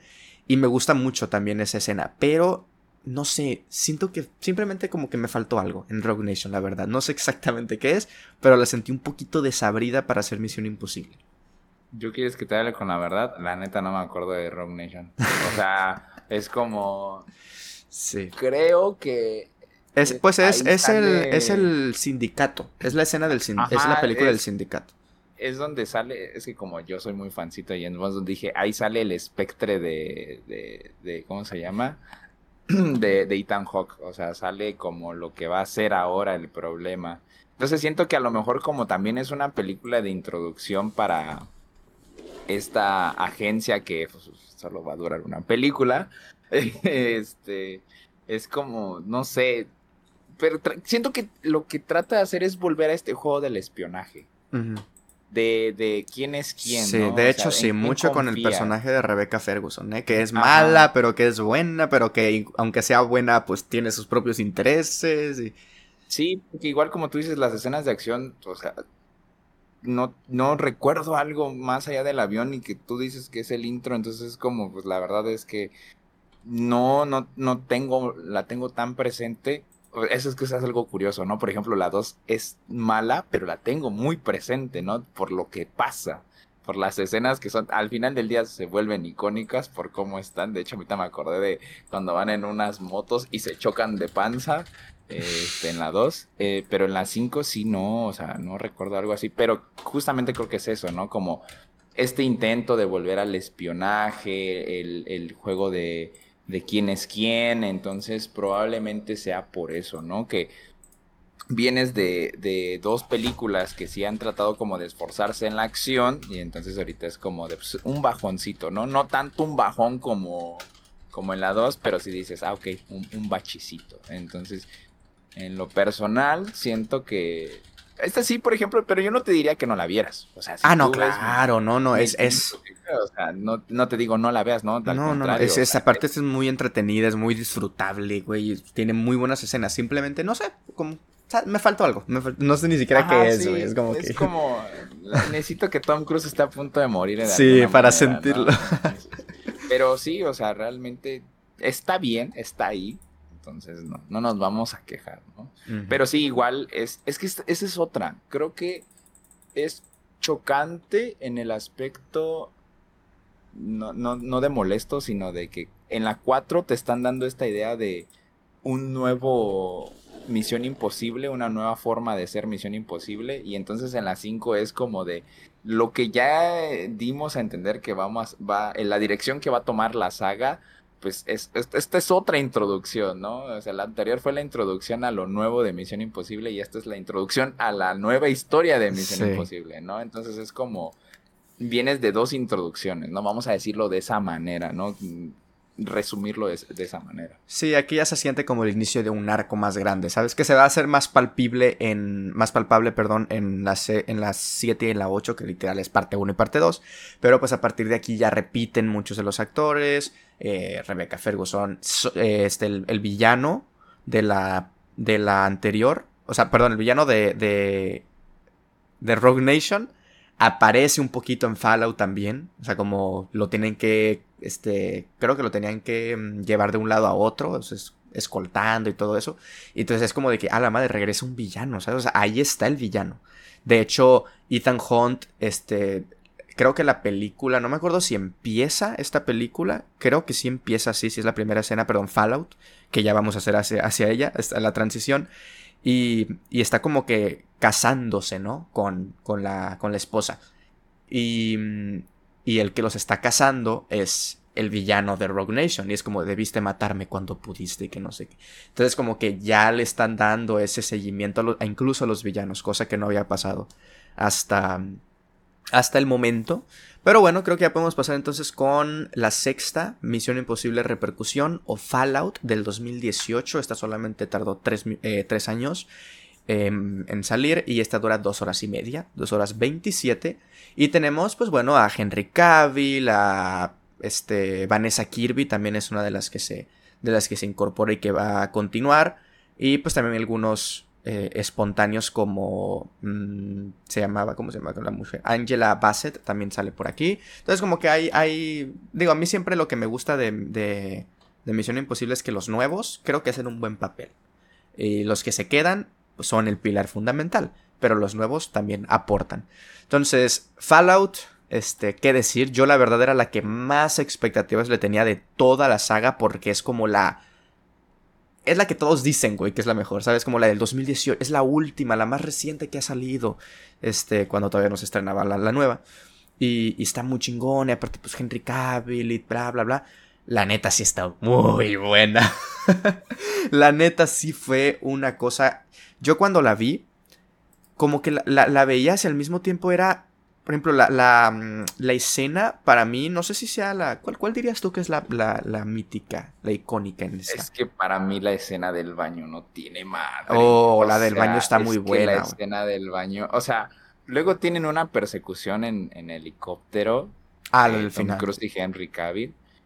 Pero es que la escena del baño, o sea, la coreografía que tienen, Henry Cavill pegándole a una pared y rompiéndola, es como de, oh, por Dios, claro que sí, por favor. O sea, la escena del baño me gusta mucho, o sea, me gusta mucho la coreografía que tienen tanto Tom Cruise con Henry Cavill, sobre todo pensando en que es la primera vez que trabajan juntos, o sea, no es como que digan, ah, pues nos conocemos, sino que se acoplaron muy bien, o sea, tienes esa sensación de que Henry Cavill ha estado más tiempo en la saga o sea, me gusta mucho, la verdad lo disfruto mucho. Para mí siento que esa es la escena. O sea, es que...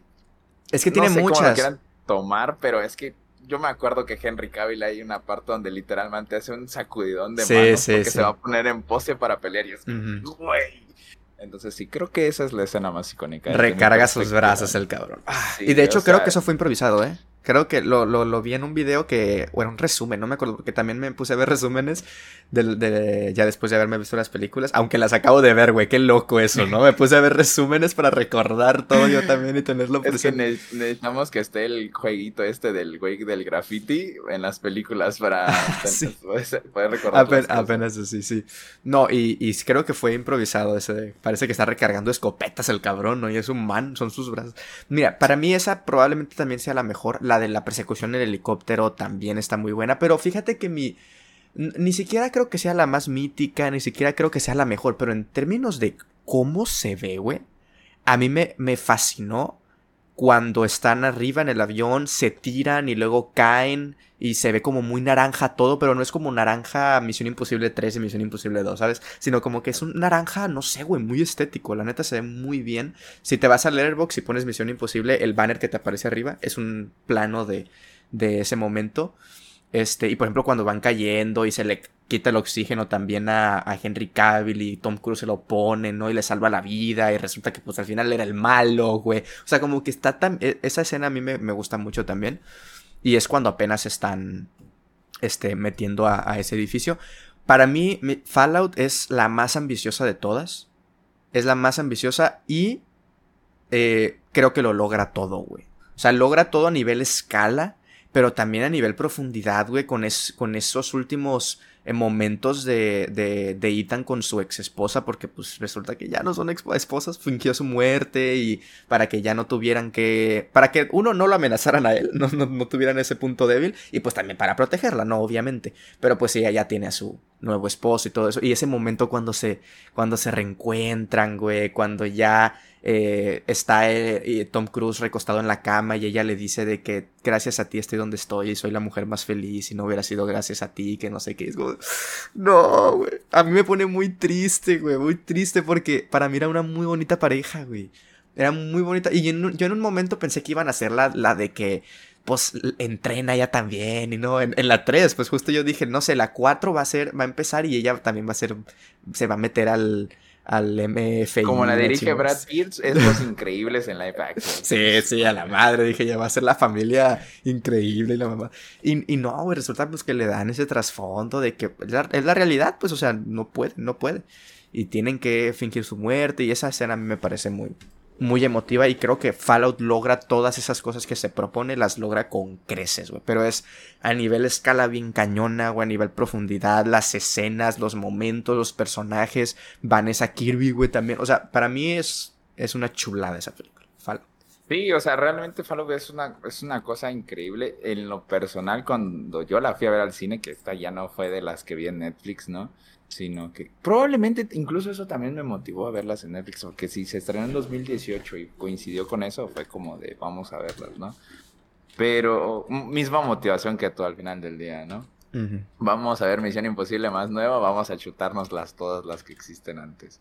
Este, sí, Fallout, o sea, es una cosa de verdad muy divertida, o sea, yo siento que esta es la primera vez que sus dramas no me, no me aburren o digo, ya, güey, esquipéalo, please, ¿no? O sea, me gusta, o sea, de hecho creo que aquí también muere un personaje importante, creo que es el jefe de... muere, Alec, muere, Alec Baldwin.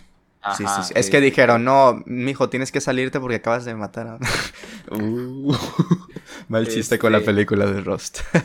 este, entonces, este, sí, o sea, siento que Fallout es una cosa increíble. De hecho, hace poco vi el mame en Rotten Tomatoes, porque pues al final del día de eso se vive en las redes, de que pues Fallout tiene un 96% de aprobación y es como de, oh no, bestia y que pues este que la última de sentencia sentencia mortal tenía 98 y que Tom Madden tenía 97 y yo dije pues porque tiene tanto follow y ya fue que pues, es como de güey es que sí la verdad es que follow es una cosa increíble. La verdad es que es muy entretenida este al final del día. Y, y repito no sé en lo personal siento que el villano de, de Henry Cavill está muy bien.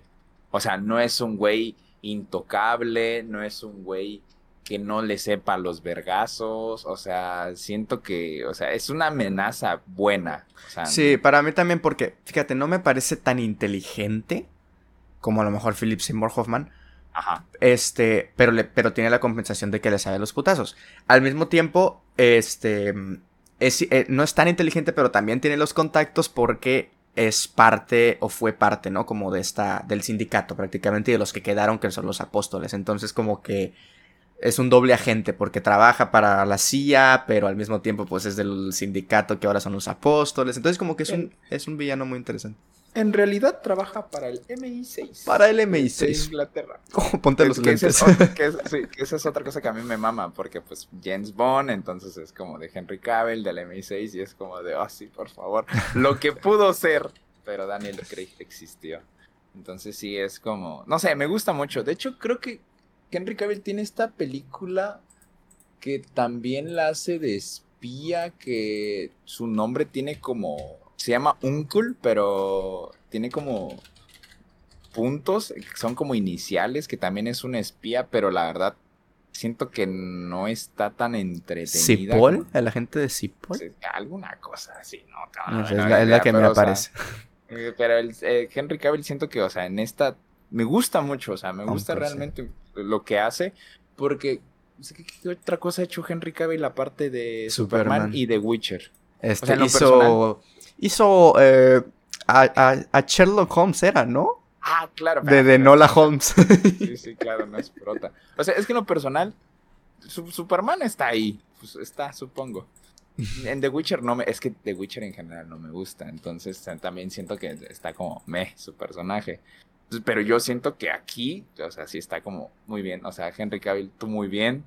Y su mostacho que causó tantos problemas para su otro personaje, la verdad es que lo hace muy icónico, o sea, no sé, me gusta mucho el, villano en esta película, que en realidad creo que alguien, creo que es Vanessa Kirk, ¿no? La jefa, la mera mala, que es como jefa de él, no me acuerdo sinceramente, mm, este, o algo así. No, Vanessa Kirby es, era, es más como una mediadora, pon tú, entre...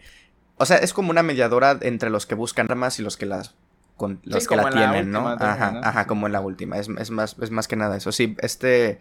El, el, el Henry Cavill sí es como su propio villano. O sea, acaso el que tenía más arriba es al que era el güey del sindicato. Sí, claro. Pero. Era John Lark, incluso, entonces. era el verdadero John Lark. Yo siento que, o sea, muy buena película. O sea, lo vale. Vale, vale la experiencia de, de ir al cine. O sea, yo recuerdo que en ese entonces fui con, con, con, mi novia y este y se quedó dormida en las escenas de acción, porque ella siempre se duerme en las escenas de acción y yo la estaba pasando bomba. Y si ella se duerme es porque es una muy buena escena de acción. Ah, ok. Ok, me encanta, me encanta esa lógica. pues mira, vámonos ya con la última película. Ya estamos llegando a la hora y media, entonces vamos a dar cierre. Es esto y después es el. Lo bueno es que no nos vamos a extender. Y lo bueno es que no nos vamos a extender tanto. Pero yo sé que es misión imposible, así que lo vale. Pero bueno, sí, como les decíamos, entonces cada quien tiene sus opiniones en nuestras redes sin spoilers, así que si no quieren este eh, conocer las, eh, los spoilers de esta película, si no la han visto, tengan cuidado porque pues vamos a hablar con spoilers. Misión Imposible, Sentencia Mortal, parte 1, otra vez Christopher Maguire, ahora 2 horas 40. Sigue, sigue subiendo, ¿eh? la parte 2 va a durar 3 horas, estoy seguro. Este, que ojo, yo no sé esto, supongo que sí, pero no sé si tú tengas el dato. Ya no va a haber más. O sea, es parte 2 y se acaba Misión Imposible. Es el, final del fin finalito. O sea, ya. creo que Tom Cruise, del cariño que le tiene a la franquicia, dice, ya dice, güey, ya, tengo 60 años, ya no puedo. O sea, ya no puedo, Marta. No, aparte se va a ir a grabar al espacio, ¿no? Creo que es uno de los que. Una cosa así. No sé en qué película, no sé qué chingados, pero cosas, de, Tom Cruise y de millonarios.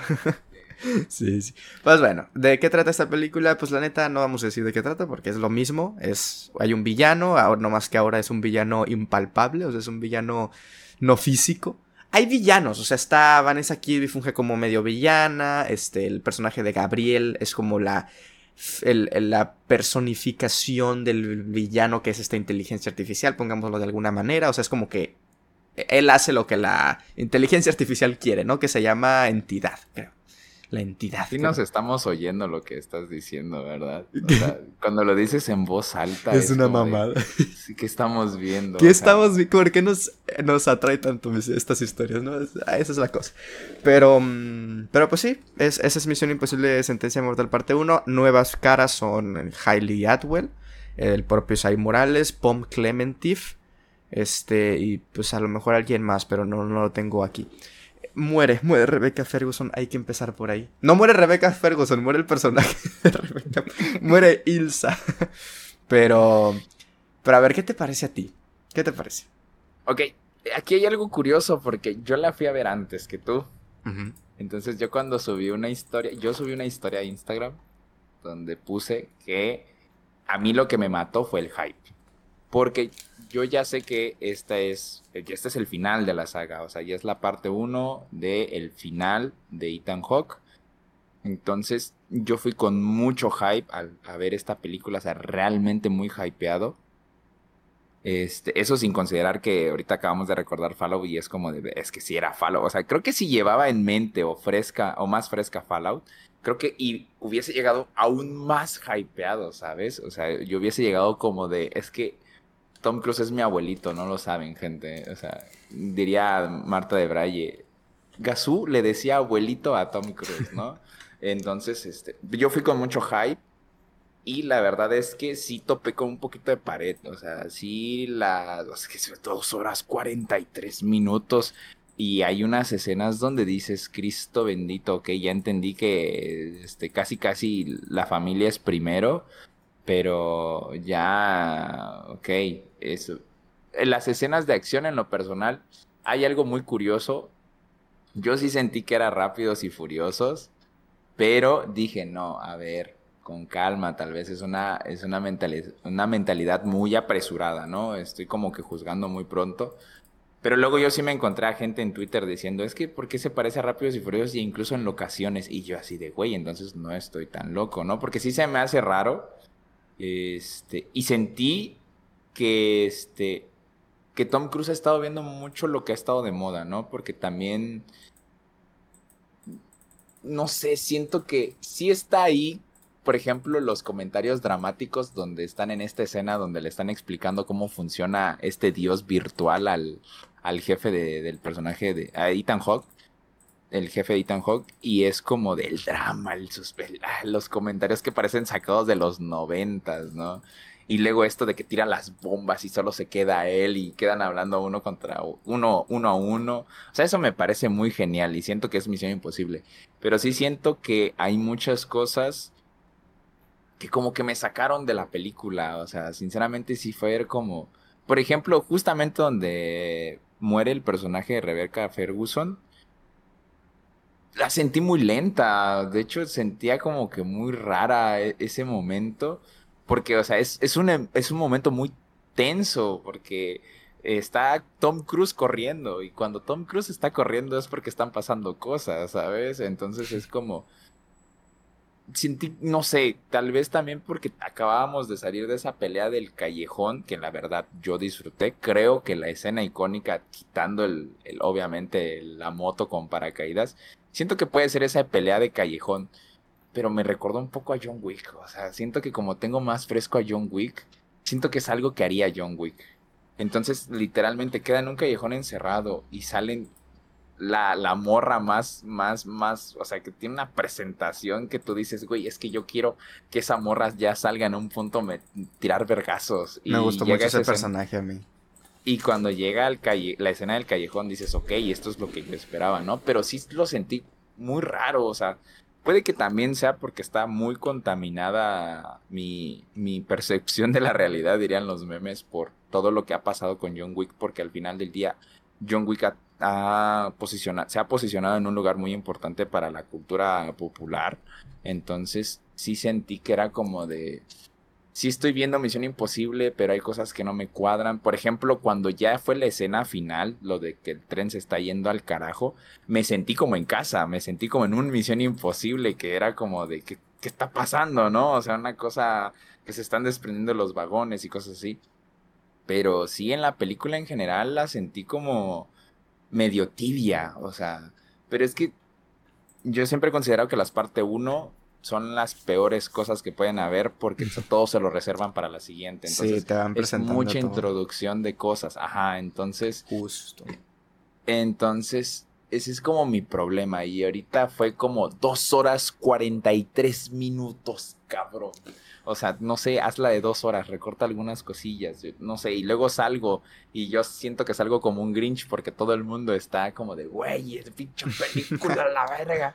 Y es como de, supongo que está bien, ¿no? Pero a lo mejor hay algo que no logré ver y estas personas que, o sea, cada quien tiene su... Mira, en mi caso, en mi caso, yo sí te voy a ser honesto, para mí no es problema, no fue problema la duración. Por mí, o sea, yo puedo ver Misión Imposible dure lo que dure mientras no sea la segunda, por ejemplo. O sea, mientras no es ese Misión Imposible que dure lo que tenga que durar, está bien, no hay pedo. La neta disfruto mucho. Este, y, no se me hizo larga y no fue como de que, ay, ya quiero que se acabe. Ahora bien, sí tiene muchos problemas la película. Hablaba primero del humor de Christopher McQuire, que le, que le ponía cuando ingresó a la, a la silla de dirección. Para mí en esta ocasión está mal, güey. Porque para mí no eran chistes lo que había, ¿sabes? Eran, como situaciones incómodas a lo mejor, que se volvían graciosas o cosillas así. Pero aquí es literal, hay chistes, güey. Para mí no hay peor escena en todo Misión... Y... Bueno, no, quitando la segunda. No hay peor escena en cualquier película de cine imposible quitando la segunda. Segunda, que ese momento en el que los están persiguiendo a Grace y a Ethan, encuentran el carro amarillo, el chiquito, y se quedan ahí echando chistes y diciendo de que eh, eh, es que es que sí es el carro, este tengo que aprender cómo es y le pica botones y sale el parabrisas y es como de verga, güey. ¿Qué estoy viendo, mamón? Esto no es lo que yo vine a ver, ¿sabes? Para mí hay chistes, güey. Y para mí cuando una película que no es de humor tiene chistes está muy raro, güey. Porque una cosa es tener situaciones graciosas que pasan. Como bomba, justamente. Ajá pero una cosa es un chiste, güey. Y para mí eso, pues, para mí e, eso me sacó mucho. Este, también lo que decías, hay mucha introducción para lo que va a ser la parte 2. No recuerdo otra película en Misión Imposible que tenga tanto diálogo como en este, güey. Tanto diálogo que se vuelve aburrido, tanto diálogo que se vuelve bien soso, bien pesado, bien sobreexplicativo. Y hay dos científicos hablando bien, este, bien acá, bien, este, científicamente hablando, bien técnicamente, con muchísimos tecnicismos, que es, número uno, es, información que seguramente ni va a ser importante. Y número dos, el espectador no te está entendiendo, güey, no te está poniendo nada de atención porque, y aparte no lo haces interesante, es plano contra plano y nomás están platicando.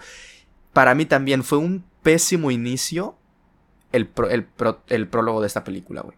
Esa escena inicial en el submarino que sí te presentan lo que es la entidad y que sí lo poderosa que puede ser de simular que hay un submarino enfrente y que te está bombardeando. Lo entiendo, güey. Pero ¿por qué, ¿por qué, no está Tom Cruise en la escena principal, güey? ¿Por qué? Porque nunca había pasado ¿eh? en toda la saga que no esté Tom Cruise en la escena inicial y no dura dura como 20 minutos, güey. Es un chingo lo que dura la escena principal. Bueno, no, tanto, va, pero, pero sí unos 10 minutos, 15 minutos dura. Y a mí se me hizo muy aburrido, güey. Y yo era como de que en qué momento llega Tom Cruise, güey. O sea, en qué momento no me enganchó esa escena, ¿sabes? Para mí la escena principal de Misión Imposible siempre me engancha y siempre me dice lo que va a pasar y lo que tú quieras, pero esta no, esta me pareció muy mala. Desde ahí fue como de que un... A la madre, o sea, no sé, como que una señal de advertencia de a lo mejor lo que voy a ver no me va, no me va a encantar. Pero sí, justo la, la información, el humor, que, que también creo que es la película que menos tiene Tom Cruise en pantalla, ¿eh? En relación, porque dura un chingo la película y seguramente sale más Tom Cruise aquí que en cualquier otra, porque dura mucho. Pero a lo que me refiero es que para la duración, o sea, en perspectiva, sale menos. O sea, como que, no sé cómo explicarlo, pues, pero en relación a la duración, sale menos. Eso es lo que siento yo. Y, y también para mí le quita mucho cuando no está Tom Cruise. Y otra cosa que no me gustó Christopher McQuarrie me parece buen director y creo que lo estaba haciendo muy bien, pero aquí, no sé si te pasó a ti, pero hay muchas escenas que se sienten muy incómodas, güey. Por ejemplo, hay un momento en el que lo rescatan a Ethan Hunt, no me acuerdo de dónde lo rescatan, pero lo rescatan y en el asiento del copiloto enfrente va Rebecca Ferguson. Y de que como que la cámara voltea hacia ella y ella voltea así, como que también como que bien, no sé, güey, bien telenovelesco el pedo, bien, bien raro. La escena del, del club, cuando están todos reunidos, que está Gabriel, que está Vanessa Kirby, que están todos ahí, me pareció tan absurdo como es un plano general, güey. Ya te contaron quién está en el plano, quién está en la escena, y de repente hay primeros planos en donde hay un traveling hacia atrás y, y aparece un personaje y es como de que, ¿por qué le estabas haciendo blocking? ¿Por qué estabas bloqueando a este actor, a este personaje, si en el plano general que me pusiste antes ya sabemos que está ahí, güey? No es como que una revelación, ¿sabes? Que me estés, que me estés haciendo. Y dura un chingo esa escena también, güey. Es como de que sí me parece que esta película tiene serios problemas en ritmo. En edición, sobre todo, porque creo que a veces las escenas duran más de lo que deberían. Y no me refiero con que duren más. Bueno, no las escenas, perdón, las tomas. O sea, que duran más en el que dejan un silencio, güey. Como que como que no dijeron, eh, porque, porque deben de dejar un pequeño espacio antes de decir corte, obviamente para que el que edita tenga el tiempo y el momento donde quiera hacer el, el corte, pero creo que cuando quisieron hacer el corte lo dejaron de más, güey. Así lo sentía yo, o sea, como que eran unos silencios incómodos bien, bien raros, güey, bien extraños que a mí me costó mucho, me costó mucho, pero sí siento que va de menos a más. O sea, creo que ya lo que es el tercer acto, de la mitad para adelante la película sí mejora, o no sé si mejora, o no sé si es porque ya te están echando todo encima, o si es porque te acostumbraste, güey. No sé exactamente cuál de las tres opciones sea, pero creo que la disfruté un poquito más. Pero sí creo que tiene muchos problemas. No te olvides de dejarnos tus comentarios a través de Twitter. Síguenos como arroba osvaesc. Y es justamente esa escena del club la que a mí me retoma con lo de John Wick. Me recuerda mucho a la escena que acabamos de tener en John Wick ah, 4. Con los cuatro personajes. Son Son, son los tres güeyes que son como los asesinos y el intermediario. Tenemos exactamente lo mismo. El intermediario, los dos güeyes principales y dos rehenes, vamos a decirlo de esta manera. Y se me hizo lenta la escena como su madre, increíble. Y luego cuando se pone a hablar Gabriel a explicar cómo funciona su dios y que salen las pantallas. Es, una cosa bien. Por favor, es que ese es el problema, al no ser un personaje tangible, el villano villano. Entonces, este güey no cumple el rol de villano, cumple el, rol de traductor. O sea, es como de, ah, pues es que miren, así funciona esto y esto y esto y esto y es como de, güey. Es mucha palabrería, güey, en esta película. Es, mucha eh, palabrería. luego le quieren dar un trasfondo de que ese güey estaba en el pasado de y es como de, güey, está haciendo rápidos y Eso sí estuvo muy feo, eh, no me acordaba de esos flashbacks. y luego algo, algo que me da mucha gracia es que en esta película usan una la foto de cuando lo están buscando a, Tom Cruise, creo que es de la 2 o del 4 cuando tenía el cabello largo y me causa mucha gracia porque también hay otras escenas donde Tom Cruise está seduciendo a esta ladrona y es como de, ya por favor, abuelito, ya estás grande, pero o sea, me, me o sea, no sé, al menos Tom Cruise cumple mucho en su papel, ¿no? Sí. Pero como tú lo mencionaste, cuando no está Tom Cruise, o sea, yo sí siento que es como de, güey, o sea, la pelea de, de, de, este, de Rebecca Ferguson, esta escena del, del bar, que, o sea, está Tom Cruise, pero también cae mucho el peso en el resto de personajes, como lo es Gabriel. Entonces sí es como de, también cuando le están explicando a, la ladrona cómo funciona el integrarte al equipo. O sea, siento que es un momento que debe ser muy bonito, digámoslo de esta manera, porque ya entendimos que a partir de cierta película el equipo ya no cambió. Entonces, ahora existe un código de lealtad, de lealtad, perdón, que se lo están explicando a ella y es como de hasta el mismo personaje casi casi dice, güey, ya cállense al chile, ¿no? O sea, y, y tú también sientes esa vibra. Entonces, sí siento que para hacer ya el, inicio del final, sí queda un poquito bastante a deber, ¿no? Y sobre todo, no sé, el final siento que es medio autoconclusivo incluso, porque es como de, pues técnicamente el, el malo no ganó y nosotros sí ganamos. Entonces, si tú me dices fin, es como de, pues, supongo que está bien, ¿no? O sea, porque ahora qué toca, pues es que ir a buscar la máquina indestructible, sí, pero pues entonces es como de, ¿qué, toca? Porque ya tienes la respuesta a tu problema. ¿Qué va a ser la 2? Que tu misión imposible es entrar a donde está esa máquina robot y, y qué, o sea, ¿cuánto va? Y como tú dices, imagínate que dura tres horas, o sea, ¿qué van a hacer con el resto de tiempo? Entonces son como que las cosas que me dan incertidumbre, pero pues ya el tiempo nos dirá, porque falta un año, no sé si se estrena el próximo año o en dos, ya la verdad a estas alturas de la No sé si está grabada ya. Si no está grabada y todo eso con las huelgas y todo eso, a lo mejor hay retraso. Pero sí, güey, para mí también me quedó a deber. Digo, la neta, o sea, me entretuve, o sea, me entretuve, güey. Es, o sea, la pasé bien dentro de lo que cabe, pero sí siento que era un subir de nivel y subir de nivel y Fallout y, y, sí se siente un poquito esa, esa, esa caída. Pero, por ejemplo, me gusta mucho el tercer acto. Todo lo del tren me gusta mucho, por ejemplo. Este. Me gusta eh, cuando ella, la ladrona, es Vanessa aquí. Por ejemplo, creo que tiene cosas muy interesantes, sobre todo ya para el final de la película. Y te mete en la atención también que sientes que siento que no estaba presente en el resto de la película, todo se pone ahí, o sea, el tercer acto sí está está chido. Sí está chido. Pues bueno, entonces ya para cerrar, top. Top personales de Misión Imposible. Este, si quieres, empieza tú. Vamos, es más, vamos a ir eh, puesto 7 y puesto 7. Puesto 6, puesto 6. Así, para sorprendernos. Puesto 7, pues Misión Imposible 2, ¿verdad? Los dos tenemos ahí la última. Perfecto. Creo que es la única mala película de Misión Imposible. Así que dices tú, mala. En el sexto lugar, yo tengo Rogue Nation. Nación Secreta. Sí, yo también. ¿Tú también? Ok, ahí está. La primera de Christopher McQuarrie. Quinto lugar, yo tengo Sentencia Mortal Parte 1. Ok, sí, ahí empiezan los conflictos. Porque, por lo que ya hablamos, esta tú la tienes, supongo que la tienes un poquito más arriba. Yo tengo Protocolo Fantasma. Ok. Perfecto. En la quinta. Para mí es, mi cuarta, así que date tú con tu cuarta si quieres. La cuarta es Sentencia Mortal. Ok. Tenemos ahí distintas de estas. En tercera tengo Misión Imposible 3 y J.J. Abrams. Ok, yo tengo Misión Imposible Fallout. ¿Fallout? Sí. Oh, pensaba que iba a ser tu uno. No, es que yo creo que ya quedé muy explícito que con la 3 sí tengo un problema. Ok. spoiler alert. Eh, sí, en la 3 la tengo Fallout, pero pude haberla dejado en 2. Ok, en tu 2 está Misión Imposible 1. en la mía también. Y en la 1 está mi Fallout y en la tuya está la 3. La 3. Sí. Sí, pero, o sea, sí siento que es como cuestión nostalgia pura y dura. sí, no, o sea, de verdad, la única mala es la 2, güey. Las demás sí pueden como que variar un poquito y todo eso, pero bueno, ahí está. Entonces, pues nada, Amigasu, creo que con esto ahora sí damos por finalizado este episodio, que espero de verdad que lo estén viendo en YouTube. Que a ver, no hay mucha diferencia porque pues tampoco hay imágenes, güey, va a ser la pura video y ya. Ah, Pero... O sea, sí, yo dije, porque hay, hay unas escenas donde dije, si estás, vamos a salir en caras. Sí, literalmente me imagino viendo el podcast y hay una parte donde hiciste así. ¿Sí? así de, sí. Ah, a lo mejor me...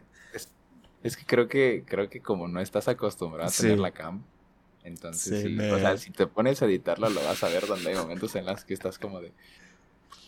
Aquí Sí, sí, me pongo a agarrar el celular tantito y todo eso. Sí, sí, lo entiendo. Pero bueno, pues ahí está, por si quieren, por si quieren vernos. Porque vamos a empezar a hacer eso, de que para los que nos están viendo van a entender y hacemos algo, ¿no? Por ejemplo, tú, cuando volteaste a ver, como en Misión Imposible, no me acuerdo cuál. Cositas así. Pero pues bueno, Migazo, muchísimas gracias en verdad por haber, por haber acompañado en este en este episodio sobre toda la saga de Misión Imposible. Muchas, muchas gracias. Ya espero que nos saquen de, de apuros en los comentarios y nos digan si esta es la primera vez que estás en el podcast o si, o si ya habías estado por ahí en algún episodio anterior, que creo que no, eh, creo que sí esta es la, la primera vez. Pero pues nada, no sé si quieras decir algo al despedirte y por supuesto también danos tus, tus redes sociales.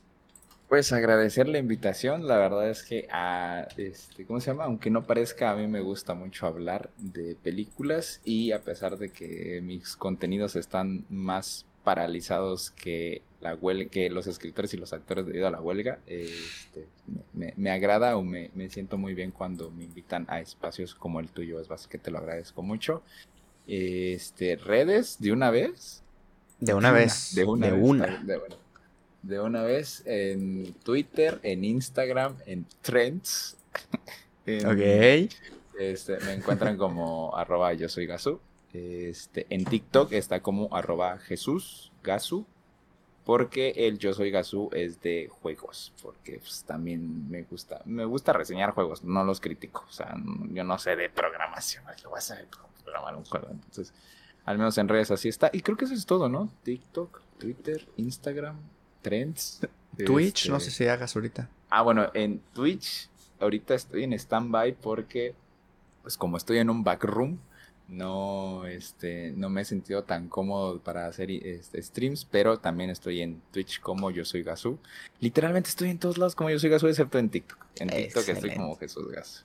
Perfecto. A mí, pues ya saben que me encuentran como Osbacine en YouTube, el propio podcast en Spotify, TikTok, aunque casi no lo use, y Letterboxd están como Osbacine. Y también estamos en Patreon como Osbacine, que estoy intentando retomarlo. Así que si gustan apoyar de manera monetaria, pues bueno, ahí está el Patreon y tienen algunos beneficios tanto para el podcast como en YouTube. En Twitch estoy como Osba Live y en Twitter e Instagram como Osbaesc. Así que ahí estamos. Yo sí tengo tres nombres distintos, tres identidades distintas.